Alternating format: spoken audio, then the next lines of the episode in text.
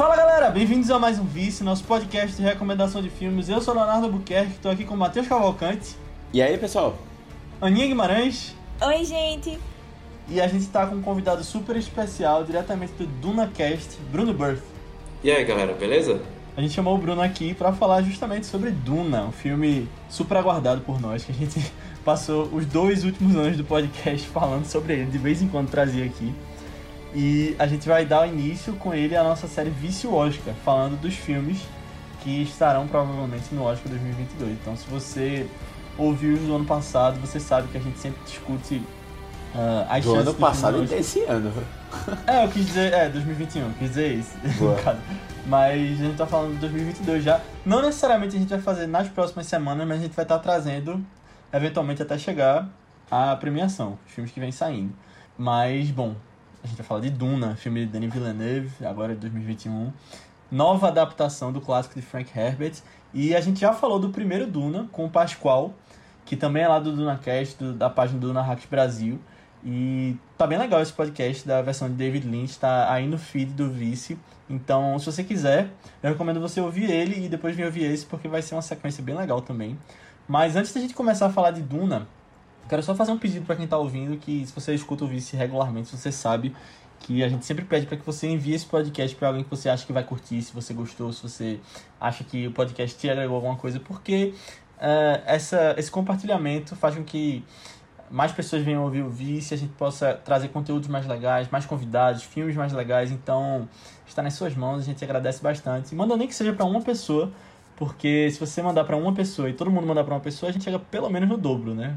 Com, tendendo ao infinito aí. Então, eh, a gente agradece bastante. Mas vamos falar de Duna, né? Eu acho que como o Bruno é convidado, eu acho que ele pode começar falando assim da relação com Duna, qua- quais eram as suas expectativas e já emendar no que achou do filme. Bom, expectativas com Duna é, surgem desde o momento que eu fui apresentado essa obra. Conheci Duna em, por volta de 2015, 2016, quando é, eu vi pela primeira vez o livro com aquela capa chamativa do Mark Simonetti, já tem o verme da areia gigante ali. Eu, Gente, o que está acontecendo nessa capa? Impressionante e diferente de tudo que eu já tinha visto de ficção científica, porque para mim ficção científica sempre foi mais voltada a algo é, de megalópole, cidades, tecnologia, robótica, avanços de tecnologia. E dentro desse contexto, a, a existência das, dos aspectos de ficção científica é, atrelados a deserto não, não me fazia muito sentido, mas desde aquela época eu já sabia que Duna era considerada uma das maiores obras, muitos consideram a maior obra de ficção científica da história. Então, é, já me gerou interesse, preciso ler e tudo mais. E aí, meados de 2017 para 2018, eu descubro que a adaptação cinematográfica estava sendo produzida e quem era o chefe da produção, Denis Villeneuve, um dos cineastas que eu mais admiro, disparado um dos mais artísticos do século 21, então aí me gerou ainda mais interesse. Vou ter que ler esse livro antes de sair o filme. E aí eu consegui, enfim, ler o livro, consegui desenvolver, é, consegui entender o porquê que é considerado a obra mais incrível da história da ficção científica, quis me adentrar ainda mais, conhecer ainda mais, e a expectativa para o filme só cresceu, só aumentou e quando o filme foi adiado de 2020 para 2021 deu aquela dorzinha no coração, mas foi necessário. É, pandemia, verdade. pandemia estava em alta, né? E quando o filme chegou, enfim, eu fui pro cinema, foi uma espécie de coroação da experiência, né? Depois de tanto tempo tendo criado essa Boa. essa esse- essa identidade com a obra. E aí, o que, é que tu achou do filme quando, quando assistiu? Eu achei assim de uma porque assim o, o- livro em si ele já é muito complicado. Quando eu saí do cinema, o principal sentimento que eu tinha era do quão difícil é adaptar Duna, adaptar Duna para o filme, para a linguagem cinematográfica. São muitos contextos, muitos aspectos, é, uma construção de mundo muito detalhada. É, não é à toa que, Total. que Arthur C. Clarke compara a obra com O Senhor dos Anéis, em, em questão de criação de mundo, em questão de vastidão de detalhes de criação de mundo. O começo do livro, a gente costuma falar no Dunaquete, é, chega a ser maçante para o leitor que está chegando agora nesse universo, porque o Frank Herbert ele explode conteúdo em cima do leitor. E aí, o Denis Villeneuve teve que fazer de um jeito mais sintetizado essa transposição. A essência do livro tinha que estar no filme e ele conseguiu trazer. Ele, eu vi muita gente falando na internet que o começo é, é tenso do filme porque tem muita coisa sendo apresentada de uma vez. Só que para quem conhece a obra sabe que faltou muita coisa ainda para ser apresentada dentro de tudo que ele trouxe pro filme. Tive saudade. Pois é. E, mas, de maneira geral, um trabalho artístico sem Faltou igual. banquete, faltou uma cena de banquete, eu acho. Faltou uma cena de banquete, faltou uma sala sobrenatural, sala dos sortilégios, enfim, faltou muita coisa que a gente até vai comentar aqui. Mas é, eu acho que o filme é, vem num momento muito diferenciado. O mundo está voltando para o cinema agora e o mundo estava muito acostumado com uma fórmula de cinema industrial e sem tirar o valor das, das, do cinema industrial que já estava rolando aí há um bom tempo já, Duna chega com uma nova proposta num momento de transição artística, eu diria, e em perspectiva eu tenho absoluta certeza que esse filme vai entrar para a galeria das maiores produções cinematográficas de ficção científica, eu não tenho nenhuma dúvida disso. Ainda mais quando sair a parte 2 para fechar esse arco. Boa. Gostei aí da. É, da. Tipo, da tu, tu criou realmente uma. uma... Elevou o, hype. filme aí. É, elevou o filme. Gostei. E de nós três, quem quer começar falando? Eu, eu posso começar falando. Eu, eu, eu, tive, eu tive um primeiro contato com Duna. Acho que eu comentei isso. Eu comentei isso num podcast de, de, de Duna. Mas assim, eu, eu, eu lembro de ter visto um vídeo no YouTube sobre Duna. Que ia lançar, né? E eu fiquei empolgado. Eu gosto muito de ficção científica, sabe? E é, o livro, pra mim, é, ele realmente ele mostrou, assim, do que é que ficção científica é capaz, sabe? Assim. E como é interessante, sabe? É você. O que é que. Quantos de ficção científica pode trazer de tema, de. Sei lá, de trazer. Ao mesmo tempo que você está falando de uma realidade totalmente diferente da nossa, você tá falando da nossa também. Sabe? Tem uns paralelos muito legais, assim, que dá pra você fazer. É, e eu acho. Eu, eu saí do cinema, eu até comentei com os meninos, a gente vai se junto, eu, Aninha e Léo. E eu saí um pouquinho cansado do filme. É, eu não sei se foi porque eu tava um pouco cansado também. Mas é, eu, eu senti um pouquinho. pesou um pouco o tempo, sabe? Como se tivesse pesado um pouco o tempo. Agora, eu fiquei muito surpreso como ele. Eu achei ele fiel ao livro. Tipo, tudo que tá ali, basicamente tá no livro, sabe? Ele não fica criando muita coisa. E eu acho, eu acho assim, que é uma coisa que eu sabia que eu não, que eu não ia ver, mas eu queria muito, sabe? Tinha aquele sentimento assim, poxa, que a esperança de que tivesse era uma era um apelo assim mais forte ecológico, sabe, do filme. Porque eu, eu, eu senti isso tanto lendo o livro que eu queria que isso fosse passado para as pessoas que estavam assistindo o filme. E aí, assim, eu, eu não sei, mas não me pegou tanto. Eu não sei se pode ser que tenha pego para as pessoas que não tinham ainda contato com, com a história. Mas era uma coisa que eu queria muito que ela. Que assim, as pessoas saíssem do filme e ficavam, caramba, a gente precisa é, mudar o mundo, assim, sabe? Sei lá, ter um sentimento assim mais. Consciente. É, consciente, é. Eu acho. Eu, eu queria ter tido essa, essa experiência. Conscientização sustentável, É, né? exatamente. E tipo, a gente tá numa época, tipo, a COP26. Não, mas como, como Villeneuve fala que vai ter tudo no 2, espero o 2 que, que aí, aí vem. É, não sei, porque eu acho, eu acho o primeiro ele é mais reflexivo, sabe? A primeira parte, né? No caso, Sim. assim, do Aham. livro também. Então, não sei se vai dar esse tempo não pra fazer falar sobre essas coisas no 2. Mas eu espero que dê.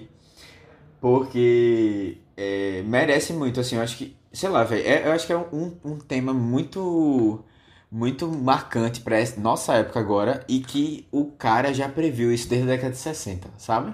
Ele era muito à frente do tempo por causa disso também. Muito principalmente por causa disso. E aí. Mas assim, eu. eu essa, essa questão eu, eu, eu entendo muito bem por não estar aqui. Tipo, eu não, eu não fiquei chateado porque não teve, sabe? Uma coisa que eu queria muito, mas eu entendi que é uma outra proposta. E eu acho que ele, ele conseguiu dosar bem a parte comercial que ele precisava trazer pro filme. É, pop que ele precisava trazer. E a parte mais próxima do livro, assim, que era uma coisa mais contemplativa, mais é, reflexiva, mais parada, né? Que as pessoas não não necessariamente estariam dispostas a ver, sabe? Que o grande público, assim. Sim. Eu acho que ele, ele dosou bem. Então, só dando uma relembrada aqui como eu conheci Duna também, que eu citei lá no outro podcast. É, eu conheci na escola, no ensino médio mais ou menos, que um amigo meu tava lendo. E aí, beleza, eu soube que era Duna, mas aí só alguns anos depois eu fui pegar pra ler na faculdade. E aí eu comecei e parei na antes da metade do livro, porque tinha achado difícil, chato, e aí só fui voltar a ler em 2020, ano passado, por causa do filme que tava para sair. E aí, quando eu fiz esse esforço, eu ia lendo e vendo coisas na internet e me forcei a fazer umas metas porque eu acompanhava com uma youtuber que lia junto, a Comic Book Girl 19, se vocês quiserem procurar, vale a pena ler com o clube do livro dela. Na verdade, eu recomendo antes você ler com o DunaCast, mas esse aí vale a pena também. Boa, boa. Mas aí você vê os dois. Mas aí eu finalmente li, gostei demais, tava super empolgado pra ver o filme eh, em 2020, né? E a gente tá, vai falar de Oscar aqui e na minha cabeça era, não, esse ano vai ser Duna contra Mank. Vai, sempre fica dois, né? Vai ser os dois filmes do Oscar pra chegar ali em melhor filme. E aí não foi. Porque Duna foi Nenhum dos adiado. dois, né? Nenhum dos dois, é. É, nem Make, nem. Mas. Nem Duna. Veio a Chloe Zhao e acabou com todo mundo. É. É verdade, Chloe. Ninguém conhecia, ninguém esperava, ela, ela zarpou ali, né? E ganhou o Oscar. Mas aí, beleza, essa expectativa toda, eu fui ver o filme. E assim. Eu não vi o Poderoso Chefão no cinema. Eu não vi o Senhor dos Anéis no cinema. Não vi Matrix no cinema. Mas fico muito feliz de estar tá vendo Duna no cinema, porque a sensação que eu tenho é de que é a história sendo feita. É uma das grandes franquias que a gente vai ter no cinema, começando aqui agora. É, pela escala, pela, pelo investimento que a Warner está fazendo nisso, de ter uma nova franquia. E, assim, por mais que algumas pessoas, eu vi as pessoas criticando, falando, ah, ele ficou muito no livro, é um filme chato, parado. é, Independente disso tudo, só eu acho que pela grandeza do que ele está fazendo, de criar do que vem por aí. acho que é muito desse. Tipo, o filme, o próprio filme é um trailer do que vem por aí, né? Mas eu acho que já dá essa sensação, sabe? De meu Deus, estou fazendo parte de uma coisa. Como o Bruno falou, tipo, é, é diferente do que estava sendo feito até a pandemia. E eu acho que Villeneuve bota muito disso, de filmes que ele gostava quando era mais novo, certamente, aqueles filmes gigantes, Lawrence da Arábia, que ele traz essas referências visuais e essa escala de produção. E eu saí maravilhado, eu tava vendo o filme e, meu Deus, tipo, é isso, sabe? Não é nem por ser uma coisa tão fiel ao livro. É pelo filme mesmo, pelo espetáculo que ele tava mostrando e acabei gostando demais. É, eu vejo realmente que tem algumas coisas que, que são limitantes, até por ele estar fazendo metade do livro só. Eu vejo as pessoas criticando, porque ah, o filme não acaba. Consigo entender isso e eu acho que daria até. Eu fiquei pensando depois, eu vi duas vezes e fiquei pensando, pô, eu acho que você conseguiria fazer um arco nesse filme de um jeito diferente, talvez. Mas eu acho que, tipo, isso não diminui. Pra mim é um filme gigante que fico feliz de ter visto no cinema agora e já tô ansioso pra ver os próximos. Eu queria que tivesse 5 horas de filme. Release the Se fosse, Villeneuve se fosse, se fosse pra ter 5 horas e eu sentisse que adaptou do jeito que eu gostasse mais a- da parte 1 do livro, eu, eu ficaria mais contente com essas 5 horas. Ai, véi, é, assim, eu, eu não sou a maior fã do mundo de, de Duna. Assim, entre. ah, Como eu já tinha comentado lá no podcast do Duna de 84. É, eu li muito por influência dos meninos também, porque eles estavam, meu Deus, super empolgados aí com o livro e tal. E aí, é, eu tentei, a primeira vez que eu tentei ler também foi em agosto do ano passado, não rolou, não tava na vibe. e tudo bem, sabe? Tudo bem. E aí eu deixei pra a, começar de novo esse ano. E aí eu li em janeiro com um Clube do Livro também que teve. O Clube do Livro é muito bom também pra, pra pegar Estimular, esses, né? É, principalmente pra esses livros maiores, assim, que a galera vai discutindo também. É bem interessante essa experiência, assim. Se você tem dificuldade, talvez seja interessante pegar um clube do livro, sabe? Ou você mesmo formar um. É, É super importante isso que você está falando, inclusive. Clube de livro, leituras coletivas, isso ajuda muito. aham. Verdade. Muito, muito. Eu sou a doida da leitura coletiva, então eu sou bem. Eu A Aninha tá em disso, 12 sabe? grupos de leitura coletiva. Não, não, inclusive o de Messias de Duna e o de vocês também. Eu tava lá, tô lá ainda, que virou o Siete essa semana. Nossa, muito legal, muito legal. Mas eu tinha, eu tinha várias ressalvas com o livro, é, principalmente porque eu não gosto tanto dos personagens, não me apego a ninguém. Em quem eu me apego, né, some rápido da história. Aí fico meio frustrada também. É, mas eu lembro que quando, te- quando eu terminei o livro, eu tive muito sentimento que ah, o filme podia ser algo incrível, muito grandioso, e podia ter, fazer um final. E, tipo, visualmente a adaptação poderia ser que eu gostasse mais, de como, dependendo de como eles apresentassem o final do livro também, sabe? E eu tinha grandes expectativas também. Achei o trailer incrível, incrível, maravilhoso. Hoje em dia eu já nem gosto desse trailer. Eu, fiquei, eu repensei muito o trailer enquanto tava Por vendo. Porque eu acho ele um golpe de marketing. E eu fiquei muito chateada com isso. Eu fiquei muito chateada. Eu fiquei meio. Ai, não acredito. Porque as melhores cenas do trailer são só visões que estão nesse filme pra dar um gostinho do próximo filme. Olha, o trailer é- é, é- um é- teaser é- do, do, Gostando do três. filme que é um É o teaser Zendaya, do outro pô, é filme. Zendaya. Nossa, É. eu fiquei muito arretada. Eu entendo. Não, e o Villeneuve conseguiu campanha. o segundo filme e aí ele já chegou. Mas na verdade eu quero fazer três. Ele já É. essa. Sim. Aí quando vê, ele tá adaptando aos seis filmes, os seis livros de Duna. É tudo Nossa, plano dele. mas, mas eu fiquei, eu fiquei me sentindo enganada, sabe? Eu sei que isso faz parte do marketing de, de geral aí que tá tendo, mas eu me sinto muito enganada com um negócio desse. Eu não curto muito Bem- não, sabe? Bem-vindo ao capitalismo, Aninha. Ai, pois É, é. vender o filme. Pois é, pois é. Mas eu fiquei, pô, velho, as cenas mais legais do trailer são, tipo, dois segundos do filme. Muito Não, chato. eu acho que o trailer só por colocar Pink Floyd já, já vale a pena. É, sabe que isso rolou uma conversa bem legal entre eu e o Pascoal sobre esse lance do trailer, porque Ah, o? Pascoal ficava falando na, nas lives que a gente fazia que o Duna ia ser de ação, ia ter muita ação. E aí eu falei pra ele, eu sempre falava na, nas lives, né? Eu, gente, Duna não vai ser um filme de ação. Se vocês forem comparar as cenas, as cenas dos trailers, as cenas de ação se repetem. Então, é, vocês- se vocês Verdade. forem pro cinema esperando filme de ação, vocês não vão encontrar. E aí, quando saiu o filme, Pascoal veio e me falou: Bem que você falou que não era filme de ação. Não é. Trailer é feito pra pescar o público. É isso. É isso. É verdade, vendeu o filme. Eu sinto que se eu tivesse ido sem saber disso, porque eu já sabia, né, que tipo, não ia ter uma grande, grande batalha no filme. Porque eu li o livro e sabia quando é que acontecia a grande batalha. Mas eu sinto que se eu fosse desavisada, eu ia ficar muito arretada. Porque ele promete algo que não tem, né? ele, não, ele promete algo que o filme só reforça essa promessa. Caramba! É são muitas promessas, são muitas promessas. Não, então o, o, o trailer foi honesto, né? Ele fez uma promessa. E aí o filme entrega uma promessa. Não, a gente. ah, enfim. Mas é, quando começaram a sair as críticas, é, as reviews aí do pessoal do filme, eu abaixei muito minha expectativa. Muito, muito, muito. Porque eu vi muita gente reclamando. E como eu não sou assim já a maior fã do mundo, eu fiquei, ai meu Deus, será que vai ser. Minha maior medo era que esse filme fosse maçante, sabe? Que eu ia sentir passando. Que nem eu já vi muita gente falando que ele é lento. Só que aí, aí eu fui, então, assim, bem abaixei a barra, assim, das expectativas quando eu fui ver. E aí eu acho que é, isso foi maravilhoso, porque eu adorei o filme. Adorei o ritmo. Quer dizer, eu adorei o ritmo não, mas eu acho que ele passou rápido. Aí depois eu fiquei pensando que eu acho que ele passou rápido demais até. Mas acho que só eu, só eu tive esse feeling. As pessoas acham muito lento, mas eu fico, gente, mas como assim? Só foi pulando Faltou muita coisa e tal. Precisava É, de mais ele não coisa. parece. Tipo, o que eu sinto também é que ele pegou os principais pontos, tirou um pouco das discussões, mas passou por esses pontos, sabe?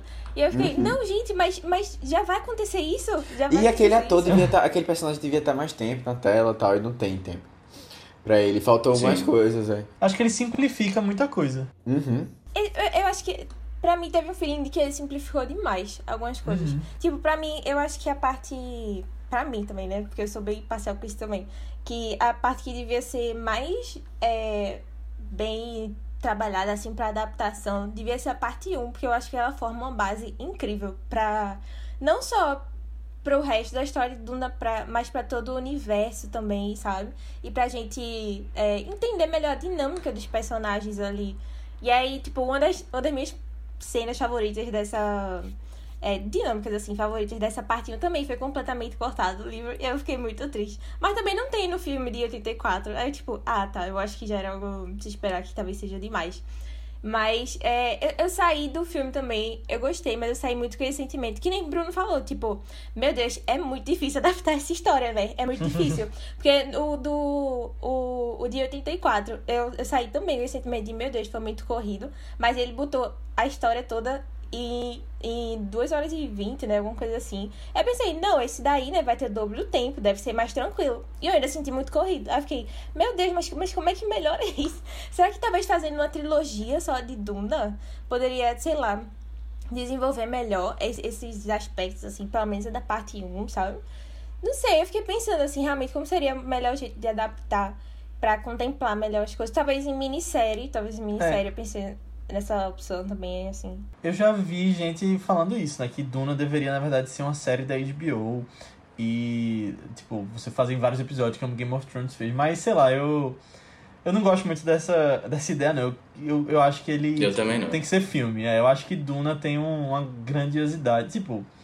É, é que é, eu acho que é meio chato falar assim, tipo, colocando cinema acima da televisão. Mas pra mim eu acho que é diferente, sabe? Você faz um filme, apesar das grandes produções de televisão, eu acho que. Eu acho que. Sei lá, tô tentando colocar em palavras esse meu pensamento, mas eu acho que Duna é para filme. Eu acho que é mais ou menos isso. Sim, sim. Acho que acho ele pede essa. Acho complicado. Porque eu acho que filme, o ruim de filme é que eu sinto que não consegue contemplar direito, sabe? Tipo, tudo que o livro tem para dizer ali. Ah, não sei que tem. Então, assim, velho, faça mais filmes, então, que fizessem mais filmes para tentar pegar tudo. É, eu acho que na verdade você adapta, né? Porque eu acho que você tem que fazer escolhas na hora de fazer uma adaptação e que ele acabou fazendo, né? Tipo, de tirar esses comentários sobre sim, ecologia. Sim. Ele focou mais ali na jornada do herói de Paul. E é, eu acho que, tipo. Eu acho que são obras diferentes também. E aí, eu acho que tem, tipo, pra você se aprofundar, você tem um livro pra aprofundar. Eu acho que tem algumas coisas assim, simplificações, que no caso vai ter que acontecer, sabe? Mesmo que se fosse pra televisão com mais tempo. Uhum. Mas é que ecologia é tipo o principal de Duna. É o que diferencia uhum. para mim Duna de qualquer outra história de jornada do herói, sabe? E eu acho que o filme terminou ficando muito só na jornada do herói. Isso foi o que eu fiquei pensando muito assim depois, tipo, ah, tá, só um negócio aqui, essa questão de. Tipo, eu senti ele meio que. Tipo, eu não vou dizer mais do mesmo, mas mais uma história de escolhido que estamos acompanhando aqui, só, sabe? E faltou o gostinho que eu sentia que fazia Duna diferente de algumas outras histórias. Tipo, principalmente essa coisa da ecologia também. É, não, é, nesse, nesse quesito de filme e série, acho que a Warner tomou um caminho bem inteligente, na verdade, de fazer o carro-chefe, as histórias, porque você vai ter três mídias aí, né? Como o Leonardo até falou. Você tem o filme, as séries da HBO e os livros, né? Porque o que, que acontece?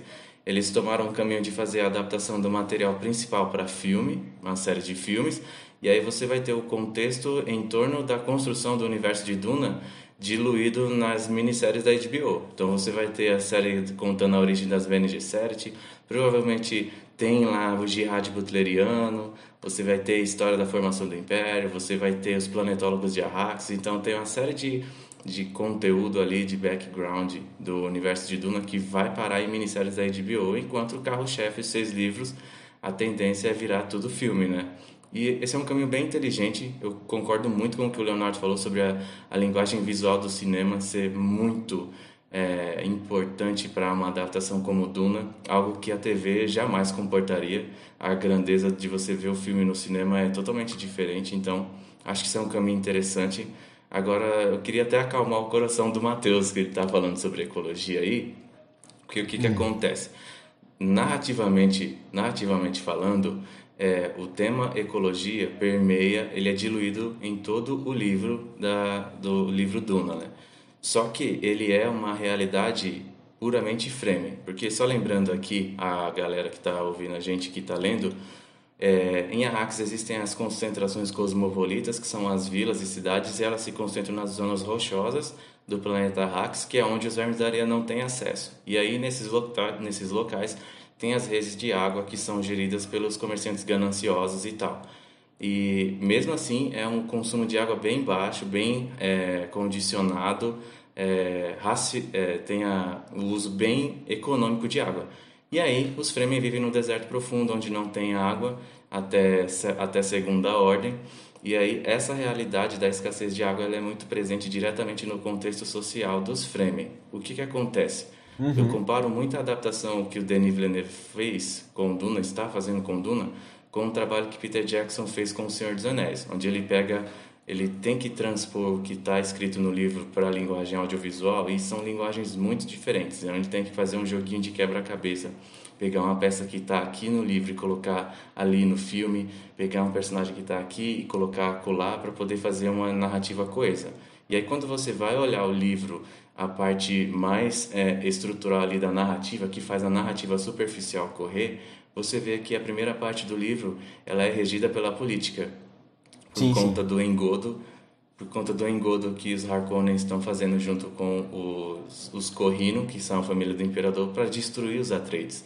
Aí a gente vê que essa primeira parte do livro ela é muito a narrativa superficial, a que tá, a que é mais aparente, a primeira camada ela é muito política por conta desse engodo dos Harkonnen junto com os Corrino, que é a família imperial, para destruir os Atreides. Então isso precisa estar no filme, precisa ser desenvolvido no filme. E como a, é, a realidade ecológica ela permeia todo o livro, mas ela é, na verdade, um aspecto muito presente na, no contexto frame, Denis Villeneuve fez essa jogada de pegar, fazer algumas ceninhas mostrando é, as cenas. A gente vai falar com spoilers, mas à frente tem as poucas cenas que envolvem isso, mas o, o essencial sobre essa questão ecológica vai para o segundo filme. Foi uma escolha narrativa para manter a, o, o, enredo audiovisual coeso, coerente, de uma maneira fluida. Então, uhum. Então, primeiro você tem que apresentar, como é um filme introdutório, você tem que apresentar muitos personagens, contextos, e você tem uma narrativa superficial que foca na política de Duna, Denis corre para esse caminho, para a adaptação da primeira parte, e a segunda parte, onde o filme já não precisa mais ser tão introdutório, aí ele vai e desenvolve o aspecto ecológico, ainda mais porque o filme vai se concentrar no contexto social que vive isso todos os dias, que é o contexto Framing. Né? Ok. É, eu só, eu só queria eu só comentar uma coisa também, que você tinha falado do trailer, e eu acabei nem falando isso, mas é, teve uma coisa que eu, eu, eu sabia que isso ia acontecer, e eu fiquei, poxa, velho, é, infelizmente a gente tem que. A gente vive no capitalismo, Aninha. Infelizmente. Infelizmente a gente tá aqui ser trouxa mesmo e cair coisas. Não, é, mas o, assim. O livro Duna, inclusive, ensina sobre isso, né? A coisa é. de mercado de especiaria. É, então. Baixa de preço, salto sim. de preço. é, o, o, o filme, o trailer, ele já começa mostrando o Verme de Areia. E é uma coisa que a gente, ah, no filme, ele guarda até o final. É. A gente fica esperando a expectativa. Só que pra que você faz esse esforço todo de guardar se você já viu no trailer o, o danado, tá ligado? Isso é pra quem tá vendo o filme daqui a 15 anos na televisão, tá redescobrindo o Duna. É só pra quando ele virar um clássico. Aí vai ter é, surpresa. Aí vai ter, né? Mas assim. Não, só se for, porque das melhores, as melhores cenas do filme estão nele também, algumas.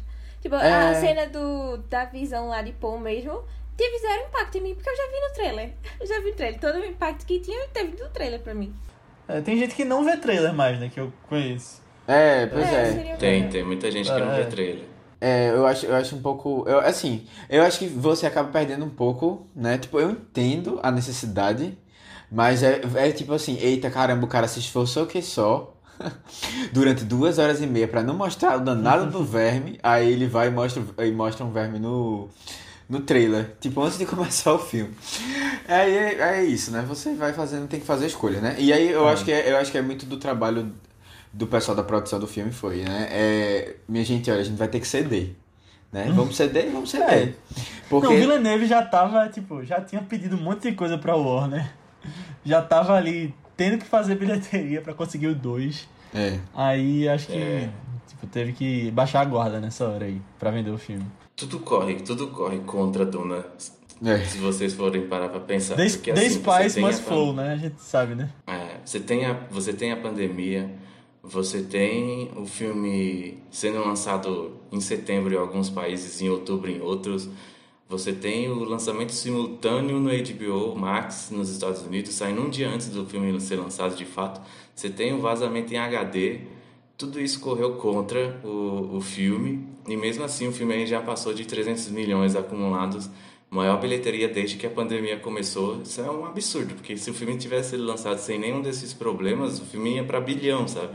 Provavelmente. É.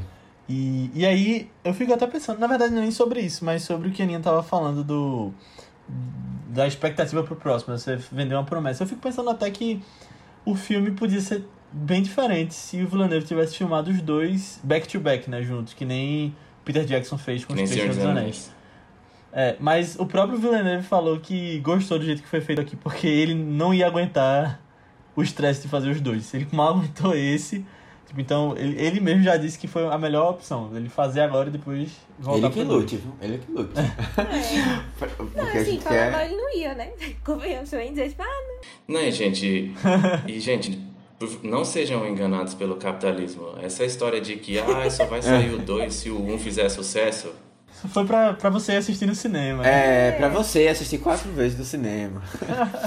Exatamente. eu acho o seguinte, eu acho exatamente. que ele já tem, já tinha um plano traçado, tipo de franquia, ele já tem isso guardado ali e alguém tá, tá organizando baseado no que vai acontecendo. Mas se fosse um filme, um flop muito grande, um fracasso de bilheteria, aí eu acho que o plano seria não ter. Eu acho que eles só falaram isso pra baixar a bola da galera, né? É. Que se você for parar pra pensar, a, a, a Legendary vir a público falar que a parte 2 está confirmada é uma gigantesca jogada de publicidade. Então, ela faz parte do plano. Você fingir que não existe a parte 2. Entende? Uhum. É isso aí, constantemente enganados. É, Exatamente. Começamos o podcast assim, com esse pensamento. Não, e é o seguinte, eles, eles, eles dizem que vai ter o 2 agora, tipo, na segunda semana do filme no cinema. Porque, sei lá, eu fiquei pensando, quando será que vão anunciar isso? Vai ser depois do Oscar, quando o filme, sei lá. Mas não, Pois vai é. ser agora porque o filme tá no cinema ainda. Então a galera, ah, vai ter o 2, então eu vou ver o 1 um logo no cinema. Já. Não, e gente, Já impulso, é. É, Já leva em, já em impulsa tempos aí. normais, em, em tempos normais, um filme que custa, em, por exemplo, 200 milhões de dólares, ele só é considerado lucro quando ele faz 800 milhões, 900 milhões. Não existe isso de se pagar está tudo bem. Não. E Uhum. ah, o Duna custou 165 milhões sem a parte comercial. E agora está chegando a 300 milhões, passando de 300 milhões. E a Legendary publica que vai ter a parte 2 é, na segunda semana, como o Leonardo falou. Vocês acham que isso é uma decisão tomada de um dia para o outro? Não é, gente. É não sejam enganados pelo capitalismo. É, não, e esses 300 milhões são só em cinema, né? Porque a gente, eles não divulgam o número de assinantes que entrou por causa de Duna, no HBO Max, tem toda essa questão que, Exatamente. que é uma matemática mais difícil, com outras variáveis aí. Uhum. Exatamente. É porque no HBO Max o que vai contar muito é, o- é a retenção de assinantes né, do HBO. Essa que é a Isso. questão. Por isso que é Quantos difícil de assinantes você estão vendo. Duna, né? Parando pra ver Duna, por quantos minutos do filme, é, é uma coisa bem mais complexa. Exatamente. Mas eu acho que a gente pode começar a falar com spoilers do filme. Isso, boa. Vamos fazer um resumo rápido? Faz aí, Matheus. Boa, vamos lá. Pra quem que ainda que não né? viu Duna, pra quem não viu Duna, por favor, volte em alguns podcasts, volte em alguns casos, que você já sabe esse, esse resumo de cor. Mas a gente tá falando de uma é, de um, um universo muito à frente do nosso tempo, em que as casas são os planetas são governados por famílias, certo? Ano 10.191, né? não, não, no livro eu acho que não tinha dizendo o ano, certo? Não lembro. Já vamos Sim, é. falar sobre isso. Mas eu le- Boa. Vamos, segura, é, deixa eu terminar a sinopse. Mas aí a gente tem algumas famílias né, que governam alguns, algumas, algumas famílias principais né, que governam planetas mais importantes.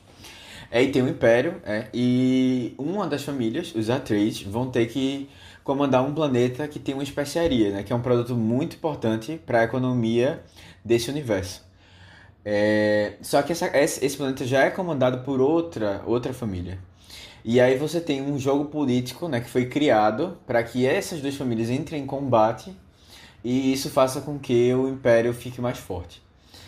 É, só que ninguém esperava que nesse meio, nesse meio todo aí, você teria o filho do Duque, que comanda a casa Trades, né, o, o Paul, ele fosse uma pessoa que profetizada por muito tempo, né, e na, e na verdade profetizada e manipulada para que existisse, né, e, e uma pessoa que se, torna, se tornaria né, é, o herói, né, o, assim, o salvador é, dos habitantes que vivem, os habitantes nativos desse planeta que tem essa especiaria. E aí a gente vai tentando acompanhar todo esse jogo político e todo essa, essa, esse crescimento desse personagem aí que vai se tornar de uma pessoa importante, mas para a pessoa mais mais importante esperada por, por séculos aí. É planejada por séculos. E é mais ou menos isso a, a história do, do filme. Boa. Então, se você não viu o filme, corra para assistir. Uh, ele está disponível nos cinemas, mas dependendo do dia que você estiver ouvindo, ele já pode estar no HBO Max, que ele vai entrar agora em novembro. Então, corra para assistir, porque a partir de agora a gente vai entrar em spoilers. Ou fiquem por sua conta e risco se você não ligar. Nós vamos falar quem morre no filme, nós vamos teorizar sobre o próximo, então, sobre o futuro da franquia. Então, vá lá e, bom, esteja avisado. Acho que a gente pode começar falando disso do ano, Bruno, que tu levantou a, a bola. A pois ideia. é, cara, essa, essa legenda foi o primeiro erro do filme, porque ah, ela devia colocar. Ela devia estar escrita é, Ano Imperial 10.191. Ah. Porque o que, que acontece? O universo de Duna se passa a cerca de 30 mil anos no futuro.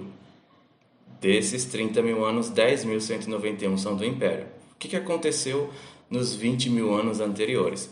O ser humano avança em tecnologia aqui na Terra e torna cada vez mais é, palpável a realidade de colonização espacial.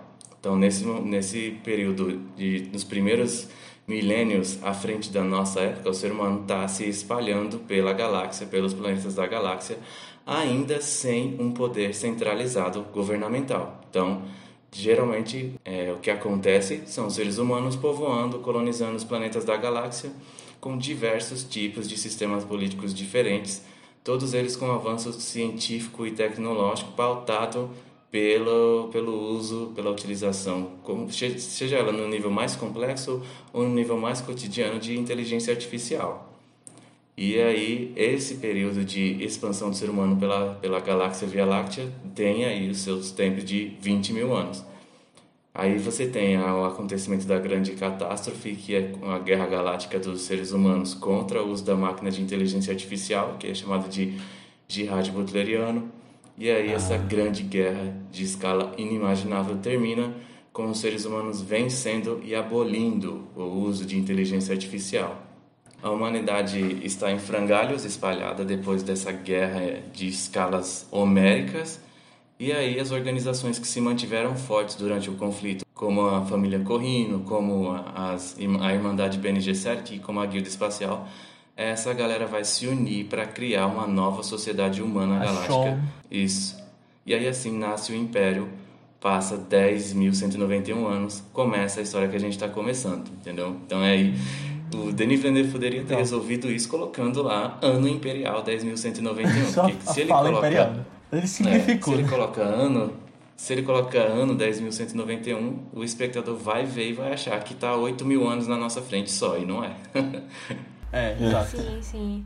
Ah, interessante. É, tem uma pessoa super conhecedora assim também, né? Porque eu lembro desde falando desse nosso da Guerra das Máquinas. E é até isso que justifica meio que os mentats, né? Que eles são fossem os computadores para essas coisas também, assim, de cálculos. Só que eu não lembrava que se chamava Jihad também, que era esse tipo, que tinha um nome direitinho aí. Eu, ah, legal. É, agora, é, antes de mostrar essa legenda no filme, é, já falando do filme ainda, tipo, é, de detalhes colocados ali, ele começa de um jeito meio estranho, né? A primeira, o primeiro take do filme, antes do símbolo da Warner, é alguém de uma língua muito alienígena falando que sonhos são mensagens das profundezas. E aí, isso me lembrou. Eu falei em alguns podcasts atrás que eu tô fazendo maratona de Aura do Pesadelo. E alguns dos filmes de Fred Krueger tem um card no começo com uma frase sobre sonhos. Aí me lembrou. É. Mas. Eu achei interessante isso. Eu, sei lá, fiquei pensando, será que é o Barão? Mas ele não, não usa essa fala, não usa essa. não tem essa língua, né? Aí, sei lá, alguma coisa de profecia. Achei curioso esse jeito de começar. Então, essa frase, o que, que acontece? É... Duna acaba sendo uma daquelas obras que é interessante você pesquisar sobre a vida do autor, para entender um pouco mais a obra em si. E quando você faz isso, Frank Herbert ele, você descobre que Frank Herbert ele lia muito Freud, lia muito Jung, então ele lia muito de psicanálise, lia muito de neurociência, neuropsicologia e de filosofia ele lia muito Emile Cioran, Schopenhauer. Então, isso se traduziu muito na saga Duna porque o core, o núcleo da ficção científica da saga Duna se concentra muito no estudo da mente, de como uhum. a cognição humana interpreta as esferas do espaço-tempo, a existência. E essa frase do começo, sonhos são mensagens das profundezas, ele está falando da relação do inconsciente com o consciente, está falando de uma relação científica, de como o cérebro humano processa o que é, recebe de informação durante o dia e reverte em mensagens vindas do inconsciente durante a noite, enquanto estamos dormindo, que é uma análise dos sonhos que Freud fazia, né? A gente e aí o Denis Villeneuve, sendo um grande fã da obra, sendo um grande fã do, Denis, do, do Frank Herbert, usa essa frase para abrir o filme para dizer, ó, eu entendo da obra, eu entendo o que, que o, o Frank Herbert queria fazer quando fez isso aqui, então toma aqui essa referência, entendeu? E é uma referência direta a um livro do Freud, essa, essa, essa questão dos sonhos são mensagens das profundezas. É a relação do inconsciente, essas são as profundezas, né? O inconsciente humano falando com o nosso consciente. Nossa. Cara, tem uma coisa que o, o Pascoal ele gostou muito, eu também gostei muito no começo desse filme, porque os dois filmes, né, em comparação, tanto o Duna de 84 como o desse ano, eles começam com uma narração feminina. Sim, verdade. Duna de 84 ele começa com uma narração de uma mulher sob a visão nobre, a visão uhum. da nobreza, a princesa Irulan ela é a filha do imperador Padishah Shaddam IV. Então ela tem todo um viés social voltado ao que como a nobreza enxerga a existência social.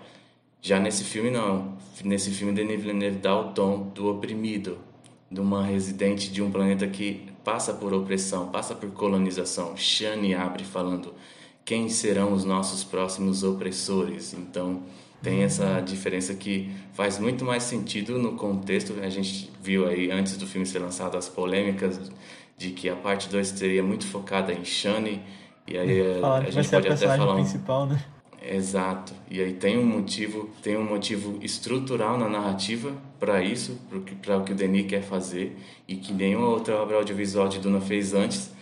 E esse é o foco. A narrativa de Duna é movimentada pelo povo Fremen e eles precisam ser o destaque. Então, o começo ter essa narração feminina, assim como o de 84, mais da visão do oprimido e não do opressor, foi assim é, impressionante de ver. É, eu percebi essa relação também com o filme antigo.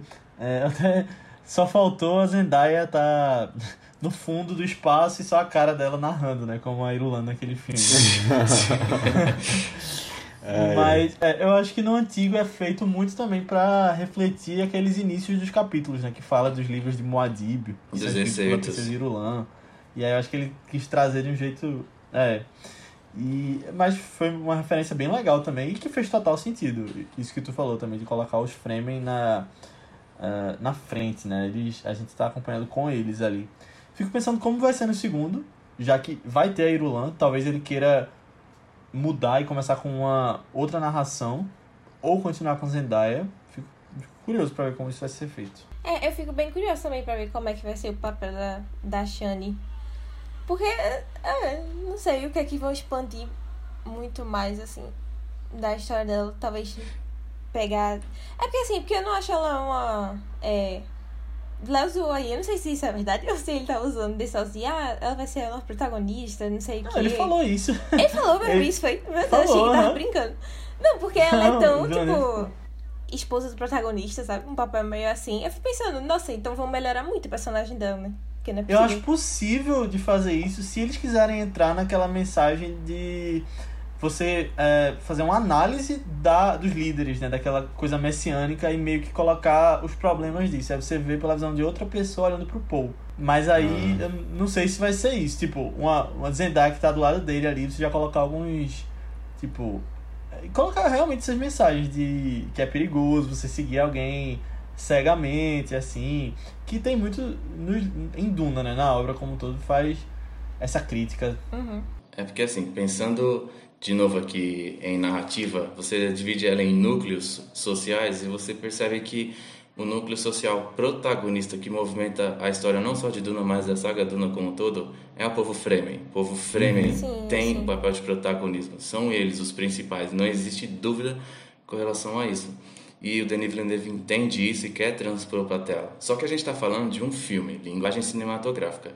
Não são núcleos que movimentam histórias de um filme, são personagens. Então ele precisa, entendendo a linguagem cinematográfica como cineasta, de achar um personagem dentro do núcleo Fremen, sabendo que os Fremen são protagonistas, achar essa pessoa ali dentro que vai ser a âncora, a pessoa que vai puxar o núcleo Fremen para dentro dessa importância cinematográfica do filme, né?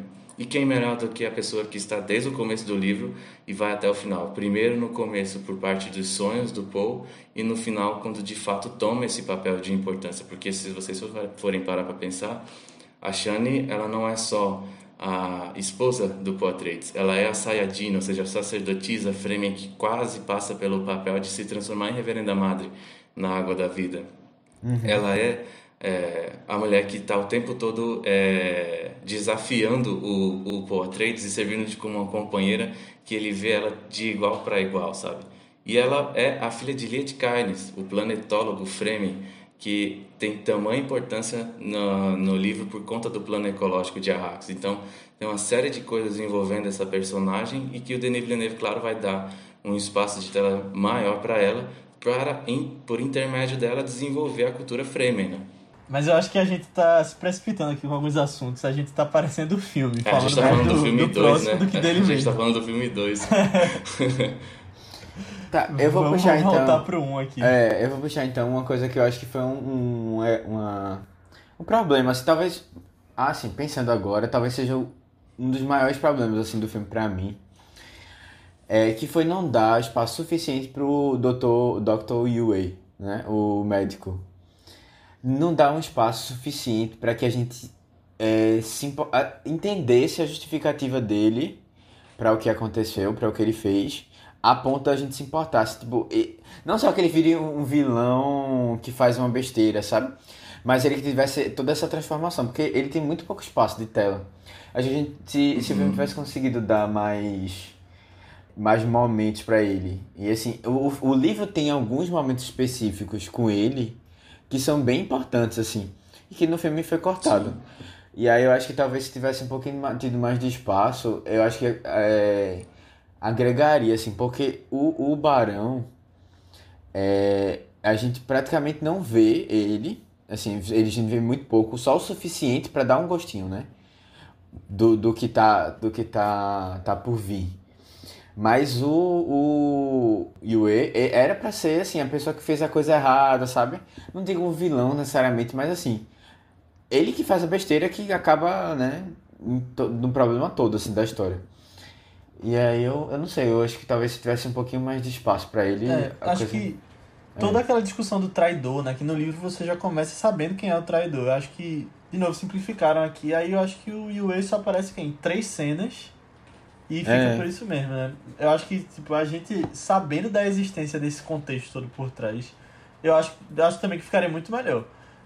Mas eu acho que aí o filme teria que ser mais longo também, né? Aquela coisa. Sim, Mas sim. faltou até, tipo, É essa assim. desconfiança com Jéssica. Eu acho que daria um, um, um ponto legal no filme. Eu entendi a proposta do Denis, tipo, a dificuldade né, de você ter tantos personagens para você desenvolver ao mesmo tempo. Então, em se tratando de filme, você tem que tirar de uns e desenvolve para outros e tal. Mas realmente, a, o Dr. Yui do filme é um dos motivos para eu não dar nota 10 para esse filme. É um defeito, não tem nem o que dizer com relação a isso. O personagem que é ingênuo. O Dr. Yui do filme é ingênuo. Você não tem um desenvolvimento dele.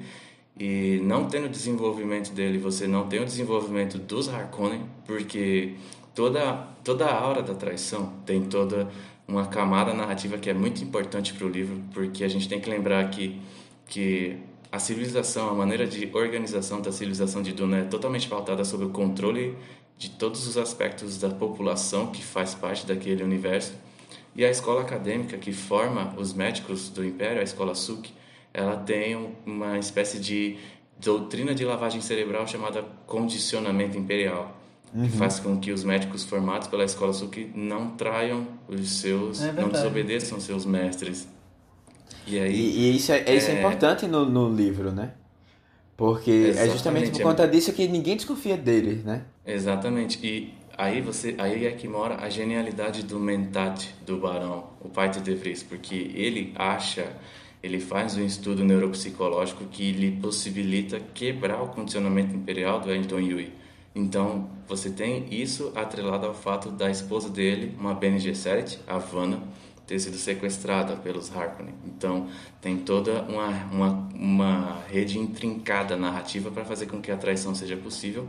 E falando em si do Dr. Yui, ele é uma pessoa extremamente sábia, tem muito conhecimento, ele desenvolve a reflexão sobre as tamareiras, sobre a quantidade de água que as tamareiras consomem e tudo mais.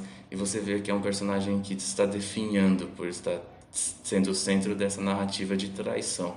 Uhum. E aí o filme esvazia o personagem completamente e na hora que ele vai trair, fala que está traindo por causa da esposa, você não sente o que está acontecendo e você só segue o filme. Então, realmente, a existência do Dr. Yui no filme, para mim, é um defeito e é o que me impede de dar nota 10 pro filme. Uhum. É, é exatamente por, por esse ponto dele que, pra mim, o Duna devia ser dividido em três. Porque pelo que eu tava vendo, tipo... Não, de verdade, porque, tipo, até quando, quando rolou a morte do, do Quileto, eu parei pra ver quanto tempo de filme já tinha rolado. E já tinha rolado, tipo, umas 1 hora e 40. E aí eu Caramba. pensei, nossa, é, já aconteceu muita coisa, tá? E talvez se tivessem feito um filme de duas horas, duas horas e dez, só na primeira parte, adicionando essas coisas, tipo, o desenvolvimento é, melhor dessa questão do, do doutor, é, a relação dele sei lá, com. É toda essa questão de descobrir quem foi o traidor. É, talvez tivesse sido algo mais interessante. E assim, é, eu, o que eu adoro também da parte 1, do final da parte 1, é que. A gente já até comentou isso num, podcast passado, quando a gente tava falando da vingança do Sith e do. É, qual é aquele. Ai, o episódio 5. É, aí o Império Contra-Ataca. Que são episódios que dão, dão um gostinho, tipo, ai, o mal tá vencendo, mas a gente tem aquela esperança de que tá ali e vai dar a volta por cima depois, sabe? E eu acho que a parte 1 tem muito essa vibe, o final dele, sabe? Eu acho que daria um final fantástico, um final fantástico se tivesse parado por ali mesmo, na morte de Leto, e aí, pô, tem a visão lá e pronto, e aí desenvolver melhor as outras coisas. Porque isso é o que eu realmente senti falta. Tipo, não só esse negócio de ficar no mistério de. A, a mistério assim, né? Pra eles, porque a gente já sabe quem é quem vai ser o traidor. Mas eu acho que dá pra entender muito da relação entre os personagens ali. Sabe? Tipo, a gente vê quem tá apontando o dedo pra quem e quem realmente confia em quem ali. E eu uhum. acho que dá pra Verdade. dos personagens crescerem muito a partir de, dessas relações, sabe? Dá pra entender muito mais, muito melhor. Tipo, o amor do Duque Leto e a, é, e a Jéssica pra mim. Com, com essa simples é, confiança que ele tem completamente nela, sabe? E, sei lá, isso das relações entre os personagens foi algo que eu senti muita falta no, no filme também. Parece que eles só desenvolveram. Eu senti que o único coadjuvante que eles é, fizeram questão de, de desenvolver foi o Duncan. Duncan. É. é. Eu concordo em um sentido, Aninha. Agora que tu falou, não tinha pensado nisso, mas é verdade. Eu acho que se tivesse acabado na. nessa. nessa invasão, né? Na, no golpe contra os Atreides, eu acho que o filme funcionaria mais como um filme. O clima ah, que seria sim. ali, né?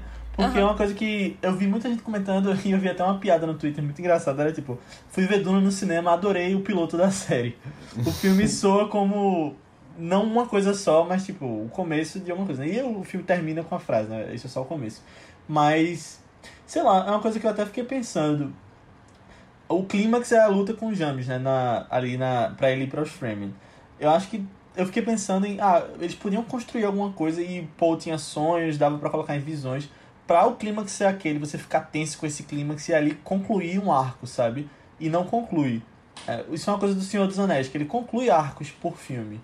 E, eu acho que se tivesse terminado desse jeito que tu falou, poderia fazer muito sentido. Ele focar, tipo, é, na questão do golpe contra os Atreides, você ter mais as intrigas por trás, ser uma coisa mais política até, talvez. Mostrar mais de Harkonnen e finalizar ali, eu acho que faria total sentido. É, e outra coisa que vocês falando dos mentats, eu acho que teve pouco mentats nesse filme. É, e é uma das loucuras de Duna, né? Aquela coisa que é estranho para quem tá vendo e que eu acho que foi mostrado de um jeito muito legal no filme, essa coisa do olho virar para trás. Uhum. Só que foi muito pouco usada foi com fantástico, os dois mentats que aparecem.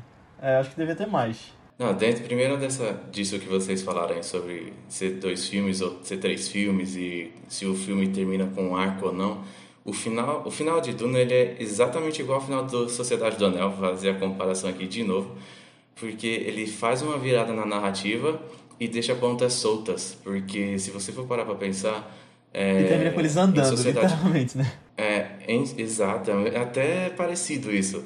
Porque assim, o que, que acontece em Sociedade do Anel? Você tem o estabelecimento de quem é o vilão e o que, que, deve, o que, que deve ser feito para esse vilão ser destruído, mas isso não se fecha no primeiro filme. A mesma coisa acontece com Duna.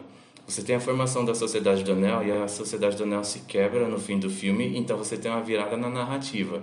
Então você pode ali achar um ponto de ah, a história pode fechar aqui. A mesma coisa acontece com Duna, porque o Paul Atreides, que é o protagonista da história, ele começa em um mundo, em um tipo de história social dele, e essa história muda quando ele entra para os Fremen. Então, a virada narrativa também que dá para você considerar como o fim de um arco e um começo do outro. Em Sociedade do Anel, inclusive, Merry e Pippin terminam sequestrados pelos Uruk-hai e você tem Legolas, Aragorn e Gimli correndo atrás deles e o filme termina. Tipo, e aí? sabe? Não é um fim de uma história, assim como você tem aqui que também não é o fim. É a, a comparação da adaptação de Duna com relação à adaptação de Senhor dos Anéis, ela é muito certeira nesse sentido. E até na época, na época que Senhor dos Anéis é lançado, tanto um como dois, as duas torres, foram muito criticados porque a galera não estava acostumada com esse tipo de filme que tinha esse corte. Você precisa assistir os três Senhor dos Anéis. Você não vai conseguir assistir um e dizer eu entendi a história e isso aqui é o suficiente para mim. Não, você está com a história incompleta. A mesma coisa acontece aqui com Duna. Ele tem uma virada narrativa, ele tem um enredo que muda e deixa pontas soltas, igual a Sociedade do Anel.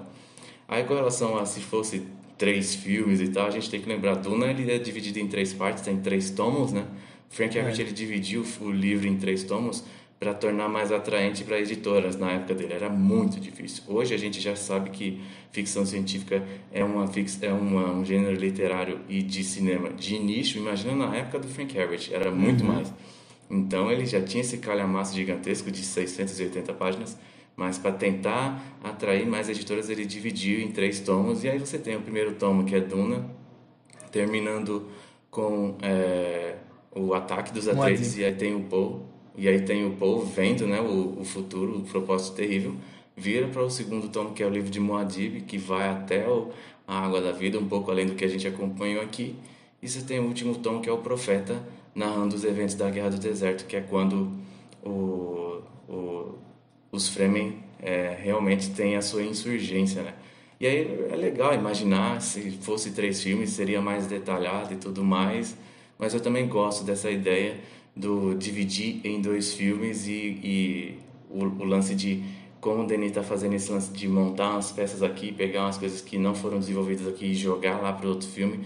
Eu acredito inclusive que um pouco mais de desenvolvimento dos mentats vai acontecer no outro filme por intermédio do Firhawat que não tem um desfecho nessa, nessa primeira parte, que a gente sabe que ele vai voltar na parte 2.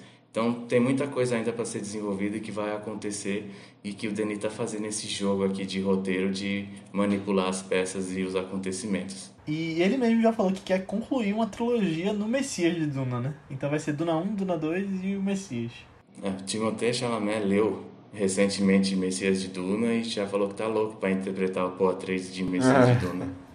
Eu quero ver como vão fazer ele parecer mais velho, né? Que ele tem cara de 15 anos até hoje. Acho que vão botar uma barba só. Super compra a inocência dele no início do livro, porque ele super parece ter 15 anos mesmo. Não, e com certeza, essa parte. Principalmente quando ele tá em Caladan, né? O planeta dos Atreides. Eu acho toda aquela parte muito bem construída. Eu achava que ia demorar menos tempo lá, na verdade.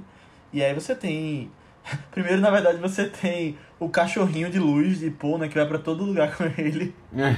Que eu, eu falei isso pra Aninha quando a gente tava assistindo. Eu virei pra ela. Aí, esse cachorrinho aí dele. Depois aparece de novo, olha aí. É aquela Alexa dele, né? Que ele leva, a lâmpada. É, mas curti demais. Tem o, o, a cena do Bom Jabá, né? e toda essa parte de Caladan é, é um contraste com o filme, né? Que aí eu acho que, tipo, finaliza o primeiro ato do filme quando eles vão pra Duna. E, tipo, isso tudo foi, eu acho, muito bem construído ali. Não, com certeza. E eu achei bem interessante esse desenvolvimento que o Denis tá segurando a narrativa em Caladan, porque ele usa isso para trazer os principais conceitos ali que vão fazer a narrativa ir adiante. Ele apresenta as Bene Gesserit de uma maneira, porque elas são peça-chave no funcionamento do enredo, então elas precisam uhum. ser apresentadas e o modo como elas são apresentadas é, é funcional. Ela, você sabe que elas são incríveis, o que elas fazem para o, o que as informações que são necessárias para que o enredo do filme funcione estão ali. Se você quiser saber mais, você não fica perdido em saber quem elas são. Elas foram apresentadas de uma maneira funcional para o filme e diferente dos mentats, porque falar dos mentats sem falar de jihad butleriano não dá, não tem como. Você tem que explicar, peraí, por que eles precisam de computadores humanos? Não tem computador de inteligência artificial? Por quê? E aí você tem que explicar. Então é muito difícil é, você falar dos da... mentats da Kate é. Blanchett é. fazendo um histórico, né, do mundo, que nem foi no Senhor dos Anéis. Exa exatamente, exatamente. Tipo, o mundo mudou. Posso ver na água. Ia ser do mesmo jeito. É. Mas aí, aí você fala aí da ecologia de Duna ali, tudo na, na, primeira frase. Sim. Aí você tem o desenvolvimento da apresentação da Jéssica né? e do Paul. É, você a apresentação das habilidades BNG 7 com o uso da voz no café da manhã com o Paul. Então, se tem até a apresentação do plano de eugenia das BNG 7, é algo que eu não pensei que eles iam falar sobre o plano de, de reprodução é. genética que elas possuem para achar o Kwisatz-Haderach, então eles desenvolveram isso também. E a aura de honra que existe ali, a honra 3, por meio da representação do Duque Leto. Então, Ficou bem interessante essa primeira parte, assim, Cálada. Eu me deliciei com cada segundo dessa, dessa primeira parte. Não, e tu falou dessa da cena do café da manhã. Eu acho muito legal o jeito que você entende a voz do jeito que ele tá mostrando ali. Porque a voz aparece de um jeito diferente ao longo do filme. É, é mais uma coisa, tipo, é, sei lá, mudando o tom, assim, meio, meio sinistro até. Mas nesse começo ele é. só deixa sem som e depois coloca a voz com um atrasozinho. Eu acho muito bem feito, tipo, o trabalho de edição de som e mixagem aí. Sim, sim, realmente. Porque é, é uma coisa muito difícil de representar na tela. Se você for. Se vocês me perguntarem, eu acredito até que o uso da voz não é nem assim, se você fosse passar o uso da voz para a realidade. Hum. Porque o que, que acontece? O que, que é, é mais de fato o uso da né? voz? É. Se eu falar para vocês que nesse momento eu estou usando a voz com vocês, vocês não vão acreditar ou a Aninha usa a voz como Mateus e o Leonardo Albuquerque. Todos nós temos o poder da voz. O que é o poder da voz? As BNG 7, elas têm uma... Elas, é a a né? ideologia... É. a malemolência. A ideologia científica delas é muito voltada ao estudo profundo do que é a biologia e a psique humana. Elas têm muito aprofundamento no que é gestalt também que é o autocontrole do, da consciência no presente, dos pensamentos, da análise do contexto à sua volta. E aí, partindo disso, como consequência disso, elas têm uma, um controle de entonação da voz e conjunção de palavras que vão formar umas frases que vão gerar um certo efeito cognitivo nas pessoas que estão ouvindo-as. E aí isso vai fazer parte do processo de persuasão e dissuasão dos alvos dela. Isso é o uso da voz. A gente usa a voz todo dia, seja para falar de uma maneira mais amorosa, para uma pessoa que a gente conhece e sabe que vai ter um efeito você falar, construir uma oratória com uma entonação de voz específica, que aquela pessoa vai receber e vai responder do jeito que você quer, ou então de uma maneira mais impositiva, uma maneira mais ferrenha, com raiva, igual os PMs fazem no meio da rua para amedrontar todo mundo, entendeu? Isso é o uso da voz. E isso massificado de uma maneira absurda pelo conhecimento aprofundado das BNG Series, né? Agora, como trazer isso para o filme de uma maneira que fique aparente para o público que está que tá assistindo? Eles precisam colocar um efeito sonoro. Uhum. E aí o, a ciência ganha um passo a mais que tem que ficar claro. Ó, nesse momento, tal personagem está usando a voz, está usando a habilidade de persuasão e, ou, ou dissuasão por meio da sua oratória e por meio da sua entonação de voz, entendeu? É isso cientificamente falando o uso da voz e que eles reproduziram no filme de uma maneira extremamente satisfatória, com efeito sonoro, ficou bem legal. É, eu gosto muito desse começo, do jeito que fala a voz. E aí eu fiquei pensando até, tipo, quando eles estão no tóptero, sendo levados pro deserto, eu acho que podem até ter tentado colocar uma voz desse jeito, né? Mas aí talvez sei lá, pelos sons da cena e a dinâmica que tava acontecendo, talvez nem, nem desse para fazer desse jeito. Eu acho que pode ter sido pensado, porque eu acho que faz mais sentido ser desse jeito, mostrar pra gente entender o que é a voz, do que ali, né? Que é uma voz mais, sei lá, quase um arranhado na, do jeito que sai da Jéssica. Realmente ficou muito bom. É, Matheus, Ana, vocês gostaram também do uso da voz? Eu gostei, eu gostei. Eu achei que ficou legal. É, eu já esperava que fosse uma coisa mais ou menos assim, até porque no filme de 84 é uma coisa bem parecida, né? Eles usam um recurso parecido. Mas eu Só que gostei. parecendo Sim. algo mais demoníaco. É, não, não, mas assim, tipo, eles. É, é, É. foi uma mudança de voz mesmo, tá? Tipo, na voz, né? No, não era uma coisa. É, eu, eu, quando eu li o, livro- quando eu li o livro, eu, tinha, eu tive essa mesma interpretação tua, Bruno. Da voz sendo só uma mudança assim, de entonação com o objetivo de, tipo, É. olha, é, eu, eu, eu, eu sei. É como se assim, eu entendo bem o que você, o que você quer, eh, sabe? E aí eu vou lá e, e, assim, eu interpreto você e aí eu uso a minha voz pra persuadir você, sabe? Uhum. Nesse sentido, assim mesmo. Eu adorei também. Uma, uma outra coisa que eu, que eu adorei, que é, foi feito nesse filme, assim, né? Ele- introduziu nesse filme também. Que é, foi o jeito como o Paul e Jessica.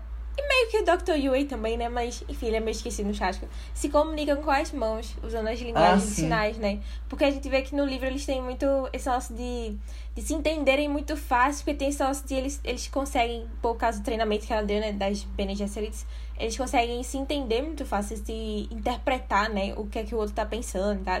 E aí eles têm Uhum. esse meio que, esse outro jeito de comunicação mais entre eles, assim. Eu achei que foi um, um recurso bem legal. Eu achei muito legal também. Agora, só mais um comentário sobre a voz. É, eu acho legal e você não precisa fazer, por exemplo, um, um Obi-Wan Kenobi balançando a mão, né? Pra mostrar que ele tá dando uma ordem.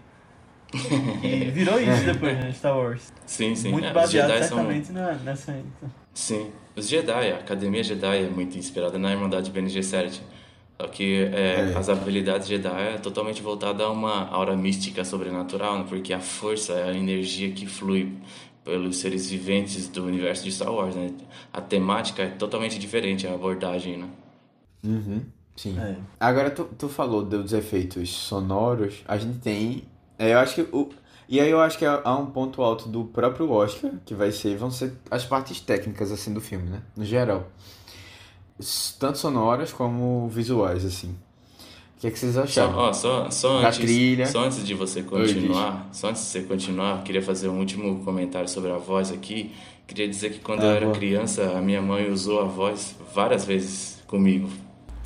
Só- Tem, tem algumas mães que a voz tem o formato de um chinelo, né? Ai. Não, mas. Mas é, é isso aí, é o convencimento, né? Os vendedores usam muito a voz pra convencer você a Com comprar alguma certeza. coisa. Pastores de igreja também usam a voz pra caramba. Políticos também, é. O que mais tem por aí. mas, Matheus, tu puxou essa questão técnica. É, eu vou fazer só um paralelo com isso que eu tinha comentado de Caladan. Porque você vê as questões técnicas do filme mudando de quando eles estão lá no planeta deles quando, como, quando mostra hackers, né? De, seja de fotografia, que era uma coisa mais cinza, vira uma coisa mais quente. Até a própria. Sei lá, os sons que você tá ouvindo no filme, eu acho que eles trabalham muito bem tipo, essa dicotomia do que tá acontecendo antes e depois de eles chegarem a hacks. É, total. É... E eu, eu até tava com medo porque Blade Runner é, já é tão. Já tem uma, uma dicotomia, uma. Assim, é bem marcado o laranja e o azul Sim. no filme, né? E aí fiquei, caramba, lá vem de novo laranja e azul. E parece que tá uma febre dessas cores, tá ligado? Assim, tem, você vê muitos filmes com essa, essa, essa, essas duas cores assim, bem fortes, bem marcantes. Só que eu acho que eu acho que ele, ele fez uma coisa diferente aqui. Eu, eu, eu gostei muito da cor que não ficou, não ficou tão laranjado, ficou mais um amarelo branco, Verdade. assim. O, o- Mas areia mesmo, né? é, Não é coisa. não Não é Marte. coisa. Não é Marte. E assim, tipo, tanto é que. E tem aquelas cenas, né, que você vê a luz, assim, que chega a incomodar o olho. E eu acho que isso aí é uma coisa legal de cinema, sabe? Tipo, você tá naquele local super escuro. E aí ele bota uma luz que quase cega você, assim, uma luz branca que quase cega você. Eu, eu gostei dessa, dessa ideia. É, é, isso é um tipo de experiência que você dificilmente vai ter em casa, né? Porque você não consegue ter um espaço totalmente escuro. Uhum. Não, mas eu concordo contigo nesse aspecto do Blade Runner, sabe? Porque você espera que seja alguma coisa tipo Las Vegas de Blade Runner, né? Que é uma coisa É. laranja escura quase. Mas, sei lá, quando você pensa em dunas, areia de praia, não é aquele laranja, né? É porque é, é um quente, foi, foi um quente feito, eu frio, sabe? Não foi um quente muito quente, assim. O, o, o- é, ele não puxa muito pra, pra um, um vermelho, pra o lado, sabe? Ele puxa mais pra uma cor... Mas você sente o calor. Eu- isso aí, eu acho que deu pra perceber, tipo... É, mas sei lá, Sim. é como se tivesse um, um filtro por todo o, o filme, sabe? Que ele é mais frio. E aí você tem uma parte que é azul e outra parte que é amarela. Mas assim, ainda assim, é aquela. Pra ter uma, uma certa. Não sei, foi o que eu pensei assim. Vendo. Mas assim, com relação a isso, eu acho que depende, vai de filme para filme, porque Mad Max Fury Road tem uma, uma paleta Também. de cor muito avermelhada e funciona. O, agora aqui não pode ser assim, porque ia ser contra até o que o livro fala, porque o livro fala que o céu de Arrakis é branco leitoso. Então é uma adaptação seguindo o material base que o Denis está fazendo aqui, de colocar aquele, aquela mistura de amarelo com cinza para formar o que é Arrakis, né? A paleta de cores de Arrakis. Até, até o, o própria especiaria, ela não é. Ela, ela é brilhosa, ela é um pouquinho laranja, mas é tudo fechado, não é aquele, aquela coisa espalhafatosa. Exato. Eu, uma outra coisa assim que eu tava pensando, e eu até comentei, lá, na verdade foi lá que comentou, ele olhou pra mim, e aí a gente comentou na hora do filme foi. É, e aí eu fiquei meio, meio decepcionado um pouco, que a, parte de direção de arte, você tem, teve que construir muita coisa, né? Sim. E aí você tem as naves, que eu achei, lá, lá, eu, eu- na hora, velho, foi assim. Aqui é, me lembrou muito a nave de, de Arrival, né, de A Chegada. O mesmo formato, assim, a textura parecia ser a mesma. E tem a cena que tem, que eu gosto muito dessa cena, a cena que tem do, do Paul com é, Lady Jessica, né? É, no, quando eles estão naquela parte de nuvem, assim, tipo, é, é- tá meio neblina, assim, na, lá naquele escuro e tal. Me lembrou muito dentro da nave do, do Arrival, que é aquela coisa de fumaça, tá ligado? Uma coisa meio úmida, Verdade. assim. Aí eu fiquei tipo, caramba, é, parece que ele usou um, um recurso parecido. E aí quando a gente foi pra, pra Duna mesmo, é, a, a, toda a parte interna daquele, daquele local que eles ficam, né, do castelo, né, sei lá, da, daquela fortaleza que eles ficam, é total Blade Runner é, quando a gente tá com o, o Jared Leto lá. É, é exatamente aquela coisa madeirada, é totalmente lisa, assim. Eu, eu achei muito parecido, assim, as duas. As duas. é, assim, veio dos dois filmes, sabe? Parecia que tava o mesmo pessoal que tava na produção de todos. E aí eles pegaram Parece mesmas... até que é o mesmo diretor, né?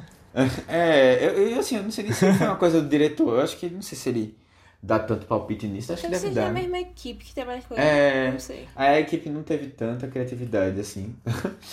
Não, mas, eu gostei, pô. Eu Eu- não, acho não, que... não ficou feio, não. Tipo, eu acho que fez até sentido, mas eu, eu, eu vi uma coisa repetida, sabe? Ah, Agora, tu falou das naves, e uma coisa que eu acho muito bom desse, desse pessoal do design de produção, e aí eu fico pensando até, tipo, pô, velho, eu queria ler aqueles livros de arte de Duna, tipo, de tão bem feito que eu acho as coisas, mas especificamente com relação às naves, eu gosto da escala que eles colocam aqui, porque não é uma navezinha, tipo, Perfeito. pra caber 50 pessoas.